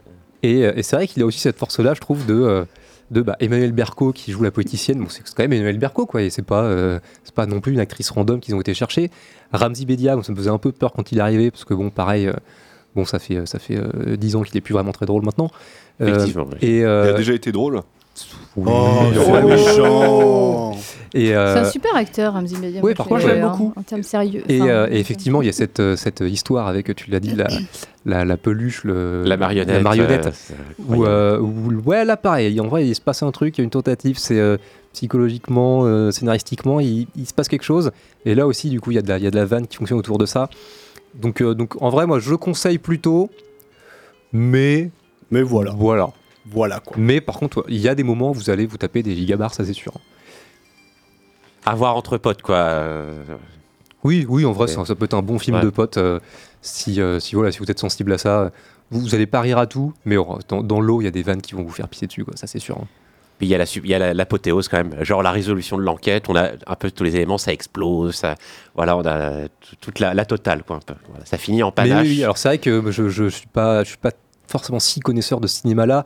Il y en a qui, comparent un peu ça aux As sur l'humour, sur la connerie, sur le. Et en vrai, ça me paraît pas déconnant. Donc après, il y a- un peu de ça, quoi. En tout cas, ça se veut un peu dans la même veine, avec euh, plus ou moins de réussite, mais, euh, mais en tout cas, on va par là, euh, si vous aimez les As, en vrai, ça peut vous parler. hein. Donc, à voir. Voilà. Tentez-le. Si vous sentez qu'au bout de 10 minutes, ça vous gonfle, allez pas plus loin. Mais sinon, tentez-le, je vous dirais quand même. Si vous avez Prime Video, vous pouvez tenter Sentinelle, le dernier film de Jonathan Cohen, ici qui, euh, qui, qui partage. Avec Jonathan Cohen, et du coup, c'est vrai qu'on l'a pas dit, Avec- réalisé par Hugo Benagozig et David Caviglioli. Ici, c'est assez partagé, mais euh, tentez le coup si vous êtes fan de Jonathan euh, Cohen. Il reste une grosse demi-heure. On va euh, faire un point box-office avec Mathis. Mathis va également nous parler, nous faire sa première chronique euh, sur Monster House et on finira par, par le contest d'Antoine pour la bagarre. Mais avant toute chose, petite pause musicale. Mathis, qu'est-ce que toi tu nous as choisi? Ah, ah, Oh là, eh, tu, Eh. me, tu- tu me prends de court, oui. Alors, c'est une musique tirée de la bande-son. Merci, Julien. Oh là là, attention, je ah. tiré de la bande son euh, justement de Monster House, donc euh, 45 euh, Five Years ou euh, Tricycle de Dugas, de Dugas Pipes. Voilà. Et on se retrouve d'ici 3 minutes. Ne bougez pas, même pas 1 minute et 30 secondes. Ne bougez pas.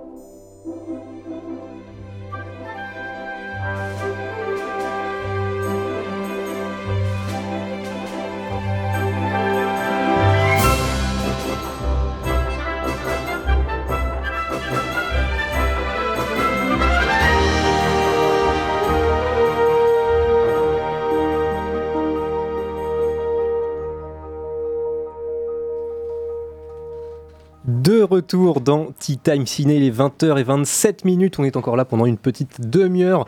On vient de s'écouter 45 Years Tricycle de Douglas Pipes. Oh yeah. Euh, formidable accent, vous l'aurez noté, je l'espère. Extrait du coup de, de la BO de Monster House dont tu vas nous parler tout à l'heure, Mathis. Mais d'abord, petit point box-office. News ciné.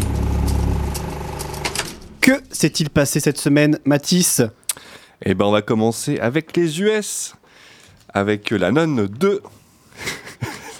T'as pas vu ça Si, je l'ai vu. C'est nul à chier, c'est pour ça que j'en parle pas. Oui, La Nonne 2. Bah, tu... Pas du tout, même la semaine prochaine, t'en parles pas Non, euh, Non. si, si, j'en parlerai dans ma chronique euh, ah oui, t'as en fin de mois. spécial. ok, pas de Voilà. souci. Donc la Nonne 2, euh, toujours euh, premier du box-office avec 14,7 millions de dollars ce week-end. C'est de la bouse. Euh, oui, oui, mais après ça a l'air de bien marcher hein, de parce la que bouse. euh, au box-office mondial, il en est à 158 millions de dollars de, de recettes. Euh, par contre, à la deuxième place, j'ai envie de dire chez, méga chez. Euh, chez pour Kenneth Branagh avec son Mystère à Venise qui est pourtant la nouveauté du week-end mais qui récolte que 14,5 millions de dollars pour son prix week-end. Bon, il faut dire que Mort sur une île, hein, euh, c'était bien planté aussi hein, euh, pour un budget de 90 millions. Le film avait rapporté 137 millions de dollars en même temps. Voilà, vu la qualité du bordel, c'est pas étonnant, c'était une belle merde. Euh, bon, no spoiler, on verra ça la semaine prochaine. Mais Misère à Venise, comme j'aime la- l'appeler, euh, n'est pas mieux, voilà. Donc euh, on verra ça la semaine prochaine ensemble et avec Alice, je crois, qui souhaite le voir. Oui, si j'ai le temps. Si Et le temps. courage, peut-être. Alors, euh, tu peux t'épargner cette expérience. Voilà. Surtout le courage. Voilà, tu peux cette, cette- cette expérience. Franchement, ça ne vaut pas la peine. À la troisième place, nous avons euh, Denzel, Washi- Denzel Washington avec Equalizer 3, euh, qui au total euh, aux, aux US est à 73 millions de dollars euh, de recettes et dans le monde à 132 millions de dollars. Millions de dollars. Côté box-office français, on en a parlé tout à l'heure, Anatomie d'une chute, qui dépasse ses 800 000 entrées euh, en trois semaines d'exploitation. À la seconde place, nous avons aussi Equalizer 3, qui a enregistré 534 000 entrées en deux semaines d'exploitation. Et enfin, à la troisième place, euh, nous avons Tony, euh, ma famille, le film avec Camille Cotin, qui Tony joue en famille. Tony en famille, pardon. Donc Camille Cotin qui joue aussi dans Misère à Venise. voilà. Euh, Tony en famille a enregistré 121 000 entrées en une semaine d'exploitation. Voilà dont pour le, le, point. le- le réalisateur, il a 21 ou 22 ans, je crois. Ça Oui, j'ai- vu une- Ambroise Antonioni, un truc comme ça. Euh, Oui, quelque chose comme ça, je Il dans les yeux. il est choupi comme tout. Mais oui, mais il a 22 ans. Il est quoi. très jeune, oui. Je crois qu'il a 23. C'est fou. Ouais. Comme quoi on confie de l'argent. hein. À n'importe qui. Je sais Pourquoi pas, je sais pas le dire. Pourquoi à 23 ans on Ah, ça, c'est les subventions, hein. Ça, c'est. Bah, le cinéma dit, a priori, le, le- je l'ai pas vu, personne n'a vu, mais a priori, le film est quand même plutôt sympa. hein. Paraît-il. Tu vas pouvoir garder la parole, Mathis, puisque tu vas inaugurer ta première chronique, euh, dont on n'a toujours pas le nom. Ah, j'hésite, j'hésite. Mathias m'avait donné un titre, Match Retour, c'était pas mal. Euh, moi, j'avais pensé aux petites, aux petits, petites merveilles oubliées, aux petits trésors oubliés. euh. Petite merveille oubliée. Petite mer- C'est Non, mignon. une petite merveille perdue ou un truc comme ça. Ça, on dirait des biscuits, des biscuits qu'on mange. Non, mais il y Voilà, avait, y avait euh, seconde chance. euh, Seconde chance aussi. Écoute, moi, j'aime bien- Coup, coup de projecteur. Moi, j'aime bien match, match retour. Eh je, trouve, je trouve écoutez, que c'est on plutôt va- sympa, on va, match on, va- retour. on va voter à main Ouais. levée après l'émission, puis le, le titre qui remportera la majorité des voix euh, sera, euh, sera euh, retenu. Voilà. Peut-être c'est l'auditeur qui va choisir. Oui, sinon. oui, oui. C'est bien de dire l'auditeur. L'auditeur. Le seul. Ou Ma la mère. seule. Euh, du coup, c'est quoi le Alors, concept de le ta chronique concept de cette chronique? Alors, il est très simple. C'est en gros, euh, je vais reprendre des films qui ont un peu floppé au box-office et qui n'ont pas forcément euh, retenu l'attention du public et de la critique et qui pourtant, à mon sens, à mes yeux et peut-être aussi à vos yeux, méritent un petit coup de projecteur, voilà, méritent une seconde chance. Euh, Voilà, à nouveau. Donc, euh, Donc pourquoi pas seconde chance finalement mais comme oui, titre Oui, oui, oui, oui. oui. C'est un work in progress en plus en direct, c'est fantastique. Mais en tout cas, pour cette première critique, j'ai choisi euh, Monster House. Donc on va revenir, remonter le temps à l'été 2006. Ah, tu mets Oui. fin. l'été 2006, fabuleux été euh, qui a été euh, marqué par la sortie de Pierre des, de Pierre des Caraïbes 2. Film qui a eu un tel succès à l'époque qu'il a quasiment éclipsé tous les films de l'été. hein. Michael Mann, euh, avec son Miami Vice, s'est fait écraser la gueule. Et c'est le cas aussi de Monster House, qui est sorti aux États-Unis le 21 juillet, si je lis bien ma fiche, et le 23 août pour, euh, nous. Euh, malheureusement, pour un budget de 90 millions, le film a récolté à peine 140 millions, donc bon, c'est pas forcément une très bonne affaire. Pourtant, pourtant, sur le papier, sur le papier, le film avait tous les atouts, à mon sens, pour être un réel succès, avec entre autres à la production, quand même, messieurs Spielberg et Robert Zemeckis. La dernière fois où ils ont fait équipe, c'était dans les années 80 et ils ont fait Retour vers le futur. Donc c'est quand même un duo qui, a, qui est plutôt prolifique. Euh, l'autre, l'autre, euh, point important de- de- de ce film-là, c'est son concept. Moi, je trouve que c'est un concept super euh, de cette maison. En gros, le, le- le pitch du film, euh, c'est qu'une espèce de maison dans une, dans une petite banlieue américaine, une banlieue américaine typique des films des années 80 de Spielberg, euh, des productions Blim. Une maison prend vie et dévore tout ce qui passe auprès d'elle. Voilà. Et ce concept-là, oui, tu voulais intervenir, Greg Non, c'est juste que j'ai la bonne annonce. hein. Ah, t'as la Eh, J'ai un extrait, c'est pour ça que j'essaie de te dire. Ah, pardon, pardon. Eh bah écoute, euh, je pense que j'ai fini le pitch. Vas-y, envoie la bande-annonce. Merci, mais c'est pour faire honneur au travail de Julien Mais qui oui, nous oui, oui. découpe les bonnes annonces. hein.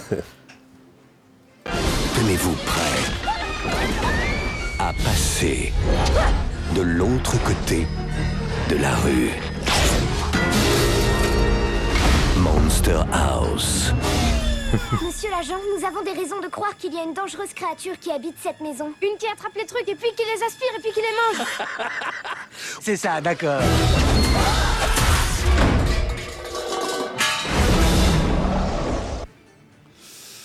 Donc voilà, donc euh, le principe du, euh, du film, voilà cette maison vivante qui, euh, qui va semer la panique entre guillemets dans, la- dans une petite banlieue américaine. Et alors moi je trouve que c'est un film qui arrive à capter parfaitement, comment dire, l'essence des productions Emblem. Ces productions que par exemple Stranger Things ou Super 8 ont tenté en fait de copier sans réellement comprendre vraiment euh, l'essence même de ces films-là. Oui, j'ai voulu me lancer dans un truc. La substantifique moelle. Voilà, merci. J'ai voulu, et je me suis rattrapé, t'as vu ça C'était bien joué. Voilà, c'était un beau rattrapage. Donc toutes ces productions n'ont pas compris en fait euh, les, les codes de ces films-là. Bon, on reprend à chaque fois la banlieue et une bande de gamins, mais là je trouve que justement le film arrive justement à reprendre ces codes-là sans les trahir et euh, sans en faire n'importe quoi. Donc on retrouve voilà euh, les trois adolescents euh, qui se lancent justement à la poursuite, enfin pas la poursuite, qui tentent de combattre cette maison maléfique. Et euh, moi ça me rappelle un peu les Goonies de Richard Donner qui était aussi produit par Spielberg. Il y a le côté banlieue qui rappelle aussi E.T. de Spielberg. Donc il y a toutes ces références qui sont mêlées dans ce film-là et qui sont plutôt voilà, qui sont plutôt justes. En même temps, avec des réalisateurs, producteurs comme Robert Zemeckis et Spielberg, je pense qu'il y avait un regard bienveillant justement sur la production de ce film. Alors le réalisateur, j'en ai pas parlé, c'est euh, un petit nouveau à l'époque, un Gilles Canan qui avait fait juste un court métrage auparavant et euh, qui, bah, qui, a eu, réussi à avoir la confiance de ces deux grands pontes d'Hollywood. Et il faut dire qu'au niveau de mise en scène, il s'en tire plutôt bien. Euh, bon, c'est un film d'animation, je ne l'ai pas dit au préalable, mais oui, c'est un film d'animation 3D et qui à l'époque utilisait la performance capture. Et la performance capture, c'est la technologie qui a donné par la suite Avatar. Donc, euh, ce qui est bien, c'est que Monster House en fait s'inscrit dans une lignée de films produits par Zemeckis, euh, bah, euh, comme le Pôle Express. En Bah, fait, c'est ça, c'est la première. Pour le coup, ces Zemeckis sont été servis pour le Pôle Express deux Voilà. ans avant, en 2004. Et, Et pour après Beowulf. Et là, Gilles Kenan, Gilles Kenan s'en sert dans Monster House. Et on sent déjà qu'en deux ans, ils ont progressé. Ils ont progressé et, et c'est plutôt pas mal. Et ce qui est bien, c'est que justement, avec euh, la 3D, les caméras sont plutôt, enfin, n'ont plus de, comment dire, de problème de, Non plus de de limite, physique, oui. non plus de, de, non plus de limite. Et je trouve que pour, une première réalisation, comment dire, il n'y a pas d'effet gadget dans sa mise en scène. Toute sa mise en scène est plutôt bien réfléchie, bien pensée, extrêmement efficace et au service de la, de la narration. Il y a une scène qui m'a marqué où justement euh, la sœur et le frangin se disputent autour d'un téléphone et où la, la caméra tourne autour d'eux, euh, suit le téléphone et tout. Et ça m'a fait penser à, en fait, à ce qu'a fait Spielberg après sur Tintin. Donc c'est des, premières expérimentations dans ces années 2004, 2005, 2006 à travers euh, justement le Pôle Express et Monster House qui ont donné par la suite Avatar. et euh, le Tintin de Spielberg et euh, son Ready Player One. Donc je trouve ça assez fascinant ce film Monster House. C'est quand même une, une première pierre à l'édifice dans tout ce process d'exploration de ce que peut donner la performance capture. Après, il en reste qu'il y a quand même un film assez solide avec son histoire qui est euh, un pur film à mon sens d'Halloween et ce qui a été l'erreur du studio de Sony qui l'a sorti en plein été alors que le film Ça n'a aucun sens. hein. mais oui le film respire enfin Ah, se passe Halloween. littéralement à Halloween. que ce soit euh, c'est en plein automne les couleurs et tout toutes les teintes euh, marron ou jaunâtres c'est Halloween c'est un pur film Halloween que Sony a balancé euh, en plein été ce qui, n'est- ce qui est un non-sens marketing mais voilà, pour revenir, ces gamins qui combattent cette maison, et en plus, c'est la meilleure. Moi, ce que je trouve euh, hyper impressionnant, c'est que la maison, ils exploitent tout le concept. C'est-à-dire, on a à la fois la menace qui est aux, aux abords de la maison, les gamins vont aller dans la maison, donc vont explorer les entrailles de ce monstre, tout en découvrant toute la backstory qui est assez touchante au final euh, autour de la maison et tout, et de son propriétaire. Moi, je trouve qu'il y a quand même, ça soulève quand même des questions autour du deuil et de sa capacité à accepter de laisser partir les choses, ce qui est pas anodin pour un film qui est destiné plus ou moins à un public enfant voire adolescent. Et, euh, et le film progresse comme ça. Et à la fin, ça part dans une sorte de film de kaiju où la maison gagne en mobilité et euh, devient mobile et euh, s'attaque aux gamins qui se battent, enfin qui, contre, contre-attaquent avec une grue. Enfin, moi, je trouve ça formidable. La séquence est quand même assez dingue. Je l'ai Voilà. vu il y a très très longtemps le film, mais je me souviens Ça encore reste de. en mémoire, bah oui. Ça reste en mémoire parce que je l'ai vu au cinéma et j'a- j'avoue que la fin, voilà, comme tu dis, ça ressemble à du kaiju. Donc moi, il m'en faut très peu pour apprécier le film dès qu'il y a du monstre et du kaiju. Et c'est vrai que j'ai toujours en mémoire certaines séquences, certains plans plutôt de, Ouais. euh, du climax. Mais voilà, c'est- un film généreux qui aurait pu devenir un classique euh, d'Halloween, mais qui malheureusement, malheureusement, à cause du marketing et euh, des producteurs de chez Sony, a été envoyé au casse-pipe, voilà, en plein été, euh, face à un Pierre des Caraïbes 2 qui écrasait tout sur son passage. Et c'est bien dommage, c'est bien dommage pour un film qui posait les, les prémices de la, de la performance capture. À partir de quel âge on peut voir le film? Je dirais 8 ans. Ça, alors je dirais oui par ailleurs. Du coup, moi je l'ai découvert euh, cette Alors, semaine. Ne dites pas ça dépend à- de l'enfant. Bah oui, mais Ça dépend de l'enfant. Forcément. je, je pense que 8 Oui, ans, c'est bien. Il y a des images qui peuvent impressionner pour un, pour un enfant. Mais Euh, euh, oui. 9 ans. Oui, non, mais voilà, 8, 8, 9, 10 euh, dans, dans cette tranche-là. Effectivement, il y a peut-être des images qui vont impressionner, mais bon, normalement, il n'y a, pas de raison pour que, pour que ça passe pas. Mais, euh, mais ouais, moi, du coup, j'ai découvert le film euh, cette semaine sur, euh, sur tes conseils. Et, et ouais, non, en vrai, c'est vrai que c'est assez. j'ai été assez surpris par, par l'écriture, par le, la, profondeur, en fait, de, de l'histoire, du background de ces gamins, de, tu l'as dit, du background de cette maison qui, qui alors au début est une maison hantée au fond du jardin du voisin d'en face, comme, comme n'importe quelle maison hantée. Bon voilà, c'est vieille maison en bois qui se casse un peu la gueule. Et, euh, et- et bon, il commence à se passer des choses avec cette maison. Et, et tu l'as dit, c'est, tout est dans le dans le dans, dans le film. Plus ça va, plus ça monte. C'est cette maison au fond. Il va se passer des trucs. Ils vont pouvoir aller dans la maison, découvrir un peu ce qui se passe à l'intérieur, comment comment ce- ce- cette maison fonctionne. Et, euh, et puis tu l'as dit après, elle va, elle va prendre du pouvoir, elle va prendre de la force, elle va, elle va se foutre sur ses deux jambes, euh, deux bras, bon c'est une maison, et euh, ils vont finir par devoir se battre contre elle à coups de, à coups de grue. euh, donc, euh, donc à la fin ça devient un peu n'importe quoi. Mais, euh, mais bon, il y, a une, une vraie évolution qui fonctionne très très bien. Et, euh, et puis surtout, ouais, non, c'est c'est plus profond que, que ce à quoi je m'attendais en le Ouais. lançant. Et tu l'as dit, assez touchant aussi avec l'histoire de Ça ce, prend en épaisseur au fil ce- de ce propriétaire de la, de la maison qui est, qui est un peu l'espèce de vieux grincheux qui crie sur tout le monde au début du film et qui est, qui est en fait un personnage beaucoup plus profond, beaucoup plus tonchon avec une histoire, une histoire assez particulière. Et, et franchement, ouais, non, je m'attendais pas, m'attendais pas à tout ça en, en lançant le film. Donc, euh, donc ouais, non, plutôt bonne découverte. Et puis techniquement, ça, ça tient la route. hein. La performance capture dans, dans le Pôle Express, c'était moche. Le, là, franchement, ça, passe, clean, ça. euh, Ouais, ça, passe, ça ça, passe, très très bien. Parce que les designs sont peut-être, comment dire, plus, Plus simplistes, oui. Plus simplistes. ouais. Alors moi je dirais que c'est un, un peu mieux que, que Paul Express graphiquement, mais que vu maintenant aujourd'hui ça a quand même pris un coup de vieux. Euh, après, euh, mais c'est mais c'est- c'est quand même intéressant parce que euh, il y a déjà une liberté au niveau euh, de la mise en scène, au niveau de certains plans caméra et notamment au niveau de la, de la séquence de début, le plan séquence où on suit cette gamine. feuille morte Ouais. qui, qui tombe de l'arbre. En fait, il y a un plan séquence qui va durer 2-3 Mm. minutes, qui est un peu l'introduction du film. Et déjà, ça c'est vachement intéressant.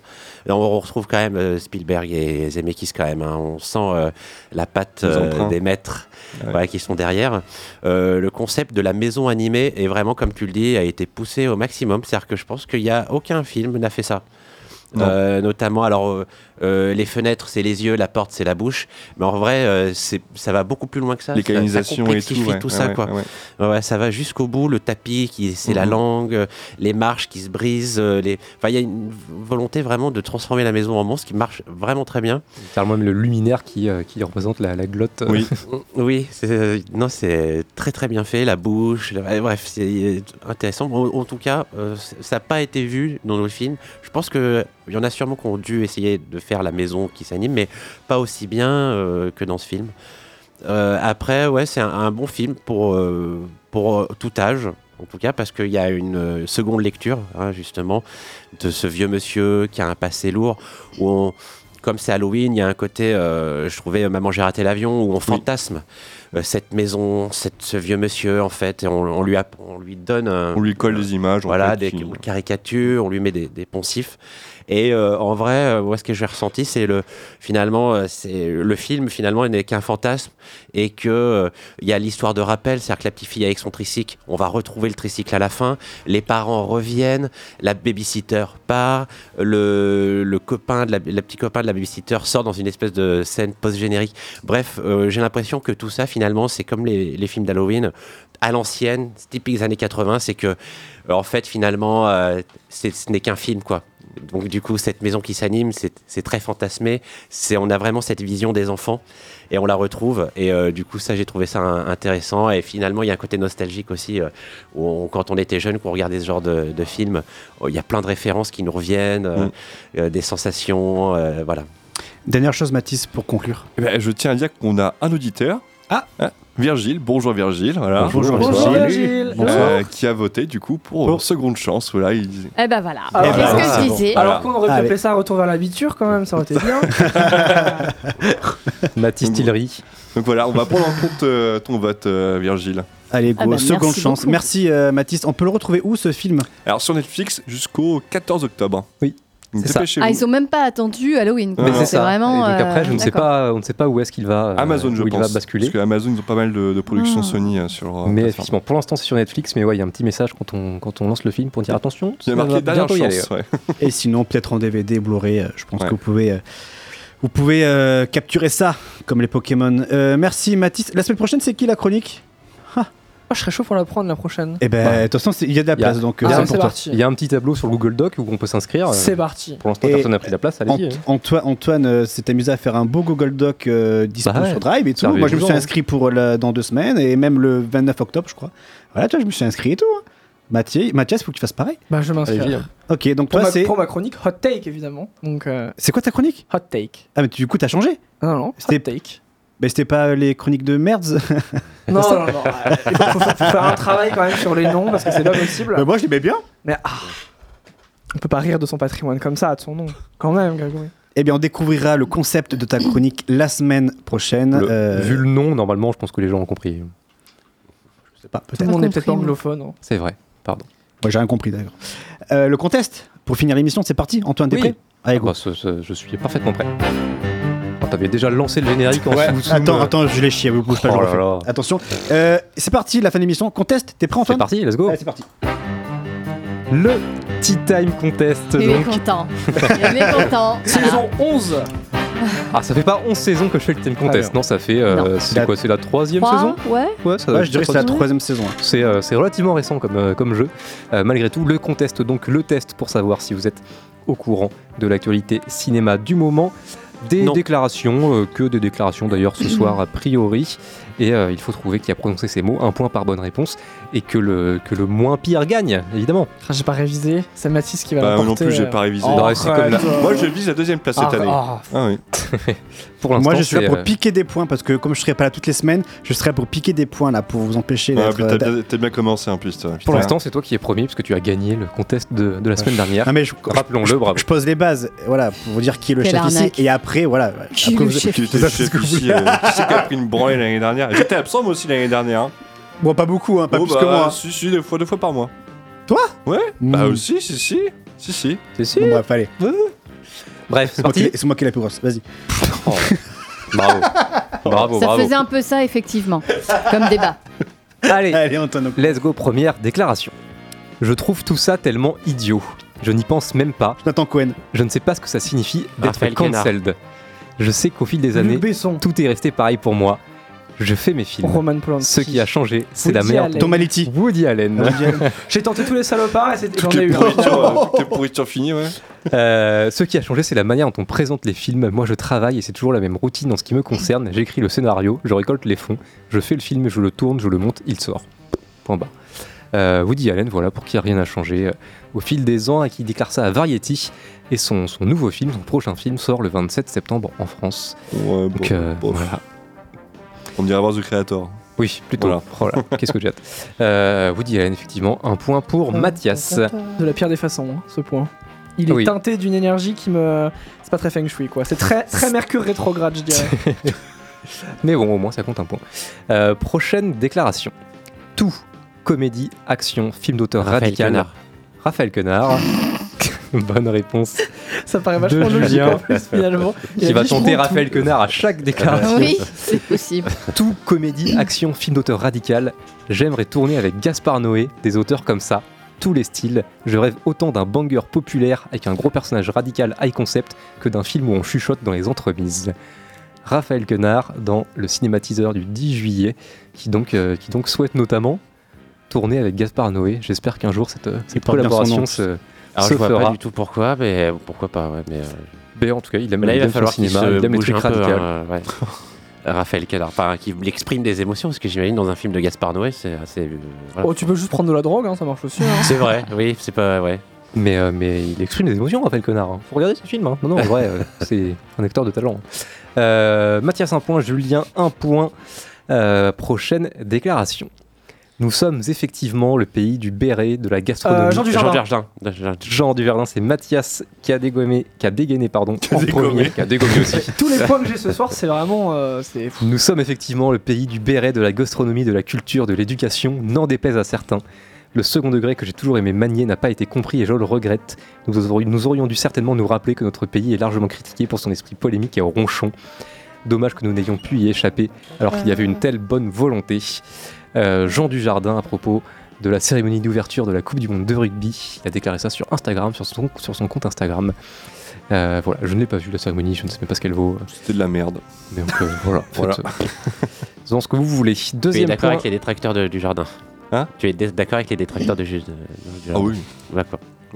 Euh, deuxième point pour Mathias, un point pour Julien. Prochaine déclaration. J'ai l'impression d'avoir grandi très vite. Raphaël Lacoste. Portman. Que ces dix dernières années Vincent ont été les plus importantes de ma vie. Non. Je suis toujours à la recherche de confiance, mais j'ai l'impression de plus en plus de savoir où je vais. Je crains la maîtrise. J'ai peur tous les jours que la vie s'échappe de mon travail. Je l'ai dit. Un film. Poulvord. Un film comme La bataille de Solferino. Euh, je- je- je- Justine Trier. Justine Trier. Troisième point pour Mathias. Mais Euh, arrêtez-le Un film Ben, comme La bataille micro, de. Solferino, je l'ai fait comme on ouvre une porte, on fait rentrer l'air, tout s'envole, c'est vivant. Justine Trier, là aussi dans le cinématiseur du 10 juillet. Euh, prochaine déclaration, troisième point du coup pour Mathias qui s'envole, un point pour Julien, zéro pour Alice, euh, Mathis et Greg. Je le rappelle. Merci. Il y a plein de trucs à jouer dans la connerie. Jonathan Cohen. Jonathan Cohen, bonne Ah, réponse de. Greg. Ça va trop vite. Alors Mathias, Euh, Jonathan Cohen à propos euh, de son personnage du coup dans Sentinelle dont on a parlé tout à l'heure dans le cinématiseur du 6 septembre. On le rappelle Sentinelle sur Prime Video, regardez-le pourquoi pas. Si vous aimez Jonathan Cohen, si vous ne l'aimez pas, vous passerez un très mauvais moment. Euh, troisième point pour trois points pour Greg, toujours un pour Julien, un pour Greg. Prochaine déclaration. J'ai cherché à éviter le biopic à l'anglo-sax- à l'anglo-saxonne, genre Gary Oldman en Churchill. Sa l'ai transformation vu, physique est totale. C'est impressionnant, mais en même temps, c'est aussi cette performance qui fait qu'on est déconnecté des situations. Je n'ai surtout pas fait le tapis Guayeur qu'on a tous en tête. Thomas Litti. Ah, c'est. euh, Ouais, genre. C'est genre, pas tu quelqu'un sais. quelqu'un qui a fait Bernadette. C'est, je pense, que c'est le réel de Bernadette. Ah, bah ouais. Je n'ai surtout pas fait le tapis Guayeur qu'on Ah a tous en bah tête. stop, euh, oui. Ce n'est pas dans Bernadette, c'est dans la série Netflix qui vient de sortir sur Bernard Tapie. La Ah, fit. euh, la- Lafitte. Ah oui. Ah, celui-là, Lafitte, valise. bonne réponse d'Alice. Laurent Lafitte dans Première, qui joue donc Bernard Tapie dans, euh, dans la série Netflix qui est sortie, je crois, là, Cette jeudi- semaine, là, cette semaine. ouais. Jeudi. Jeudi. Euh, un point pour Alice, un point pour Julien, un point pour Greg, trois pour Mathias. Mathis, euh, Ah oui, falloir, euh, je sais pas, j'entends des trucs, dans- j'ai les interférences dans mon, casque depuis tout à l'heure. Ah, c'est insupportable. Il y a prochaine, du sabotage là. Oui, ça ressemble. Hein. Mm. Prochaine déclaration.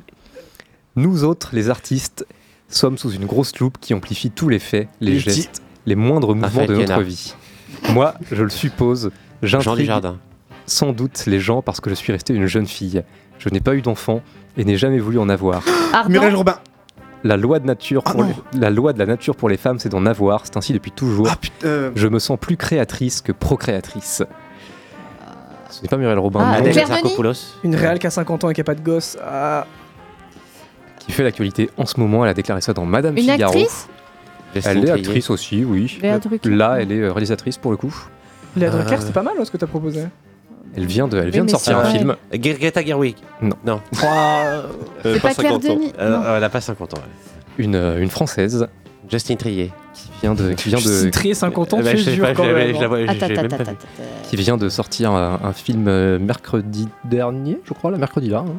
Réalisatrice. donc. Pitié par Ariel Dombal. aussi. Ariel ah, Dombal. Yes. Oh. Ah yes, bien joué. Ariel Dombal, Ah, ouais. bonne réponse de Mathias. Ça semblait un peu lunaire, je me suis dit, oh là là, on l'a là, on la Ariel. Dombal dans Madame Figaro qui vient de sortir donc Les secrets de la princesse de Cadignan, adapté de Balzac, qui a réussi la belle performance de faire à peu près 530 entrées, je crois, mercredi en première journée.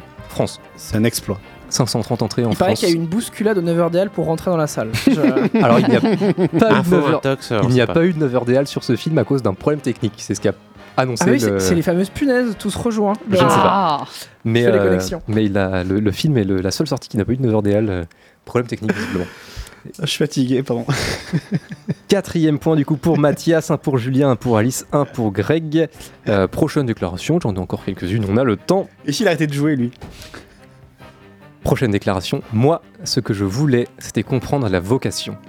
Thomas. Sidney Thomas. Litti, bonne réponse de T'as dit quoi, toi Je sais pas, je vais dire Ciné Sweeney, tu vois, je me suis dit, la vocation de lanceuse d'alerte, Non, comprendre non, le non, c'est personnage. Je sais pas comprendre. Ah. Ouais. Moi, ce que je voulais, c'était comprendre la vocation. Il est mauvais joueur, Greg, en fait. Mais il, Moi, est je- mauvais, il est mauvais perdant et il est mauvais gagnant. Non, C'est- non, moi je suis pas mauvais, mauvais. en fait. En fait, je m'en fous de perdre, mais dans le jeu, je peux être mauvais. Ah bah oui, on Je peux sent, être mauvais. agacé. Si tu est sais ce qu'il dans l'oreillette là, tout à l'heure là. Non, mais je- en fait, je suis vraiment un mauvais joueur. Je peux tricher de ouf. Après, perdre, je m'en fous parce que bon. Mais je suis mauvais joueur. Je peux, je peux Toi, péter un boulon. Je Ta peux manière péter de t'amuser, c'est de, c'est de tricher quoi. Ouais, c'est ça. C'était toi le mec qui gueulait et qui flippait la table à la fin de Ma- Mario Party, c'est ça? C'est ça. Ah, tu es dégoûtant. Euh, Je peux insulter tout le monde. Une fois, j'ai pardon, une fois j'ai joué à un quiz euh, interactif avec des potes. Je les ai insultés de, de ouf parce qu'en fait, ils arrêtaient pas de me bloquer pour ne pas que je réponde à des questions et tout. Ça me et du coup, je les ai insultés. Mais après, je, me- je perds, je perds, je m'en fous. Et C'est dans le jeu. Voilà, Eh donc oui. du coup, C'est ouais. spécial, hein Ouais, ouais, je sais, ouais. Euh, Thomas Litti, du coup, dans Cinématiseur, réalisateur du coup d'un métier sérieux dont on a parlé dans l'émission de ce soir. Deux points du coup pour Greg, toujours un pour Julien, un pour Alice et quatre pour Mathias. Prochaine déclaration. je vais te raconter une histoire. Ça se passe au moment de la sortie américaine de Fences. Un soir, je rentre dans le hall de mon immeuble à New York. Mon concierge m'interpelle et me lance Félicitations. Je le remercie, on papote, puis avant de me quitter, il me dit Au fait, je me demandais, vous savez quand sort le prochain Equalizer? McCall. Denzel Washington? Washington Denzel Washington. Je, je pense que c'est Alice qui l'a. Je. Je crois que c'est Alice. Oui, qui c'est. Alice. C'est parti. En première. Il est mauvais. Mais on, on l'attribue pas le point pour la même raison. Lui, c'est parce qu'il est mauvais et moi, c'est parce qu'il y a le sourire d'Alice en face et qu'on peut pas ne pas lui donner le point. Moi, c'est ma préférée, Alice, donc je donne le point. Mais c'est moi qui donne les points et je, Tant de j'ai entendu Alice euh, tant en de- première. Je Denzel rougis. Washington dans première, euh, qui avait réalisé Fences, qui était aux Oscars euh, à l'époque, qui était pas très intéressant comme film, mais, euh, mais qui avait le mérite euh, d'exister, dirons-nous, et qui voilà, nous dit McCall est, un, est, un, est spécial pardon, pour les gens, c'est ça qu'ils attendent vraiment. Denzel Washington. En tout cas, c'est ce qu'attendait son concierge. Voilà, le prochain Equalizer. Euh, deux points pour Alice, deux points pour Greg, quatre pour Mathias, un pour Julien. Une dernière? Une dernière déclaration. Allez, une dernière comme ça, on Allez. finit. C'est parti. La première rencontre avec Quentin, c'est pour le casting de Mandy Ball. Raphaël Connard. Connard. C'est moi, c'est moi, c'est moi. Raphaël Connard. Greg est parti en premier, Julien ne l'a pas tenté Ouais, cette fois-ci. j'ai pas eu le temps, ouais. Il aurait dû y aller. Il était dans son bureau avec son chien et David Marseille. Là, son préambule, il me propose un bout de scène avec David. Je me lance et lui, très vite, il coupe. Ok, c'est bon, le rôle est pour toi. Après qu'on s'est revu, il m'a dit Je voulais juste vérifier que t'étais pas cocaïnomane. Comme je joue souvent à fond et que j'ai cette façon de parler, le mec, il pensait que j'étais soit un dégénéré complet, soit dans une forme d'asservissement à la dope. Raphaël Quenard dans Society, incroyable interview d'ailleurs dans Society de, de Raphaël Quenard qui en plus est un bon acteur à l'aide d'être un être humain absolument formidable. Euh, lisez Society, euh, allez-y. Troisième point du coup pour Greg, mais ça ne suffit pas Greg pour gagner grave, puisque le vainqueur du contest ce soir c'est Mathias. Bravo, Bravo, Mathias. Mathias. Ma- Mathias à qui on a coupé le Il a micro. coupé le micro, le mauvais joueur. C'est insupportable. Non, c'est bon, je l'ai rallumé. Je voulais juste dire euh, merci à Roman Polanski, à euh, comment il s'appelle? Woody Allen, Ariel Dombal d'exister, parce que c'est grâce à vous que je gagne ce contest ce soir. Donc finalement, tout est pardonné. Voilà. J'aime bien cette. euh, Voilà. C'est un discours. Bravo Mathias discours. pour ta, pour ta victoire. Merci Antoine pour le contest, merci, euh, merci Alice, Julien, Mathis, Mathias et Antoine. Merci Greg. On se retrouve la semaine prochaine, toujours même heure, même endroit, sur Radio Pulsar 95.9. Vous pouvez aussi réécouter nos émissions sur euh, les plateformes de streaming, Antoine. Spotify, Deezer, Podcast Addict, Amazon Music, euh, Ocha, le site de Pulsar évidemment, tout ça, tout ça, les plateformes que vous utilisez habituellement, de toute façon. Et là, il y a Thomas qui se prépare pour son émission Atmosphère jusqu'à 23h avec sa musique électronique. Et nous, on se, du coup, on se retrouve la semaine prochaine, 19h-21h, This is the place to be. Et d'ici là, allez au cinéma parce que c'est très important pour la santé. Mental. Et à la semaine prochaine, les enfants. Bisous à tous passez une bonne semaine.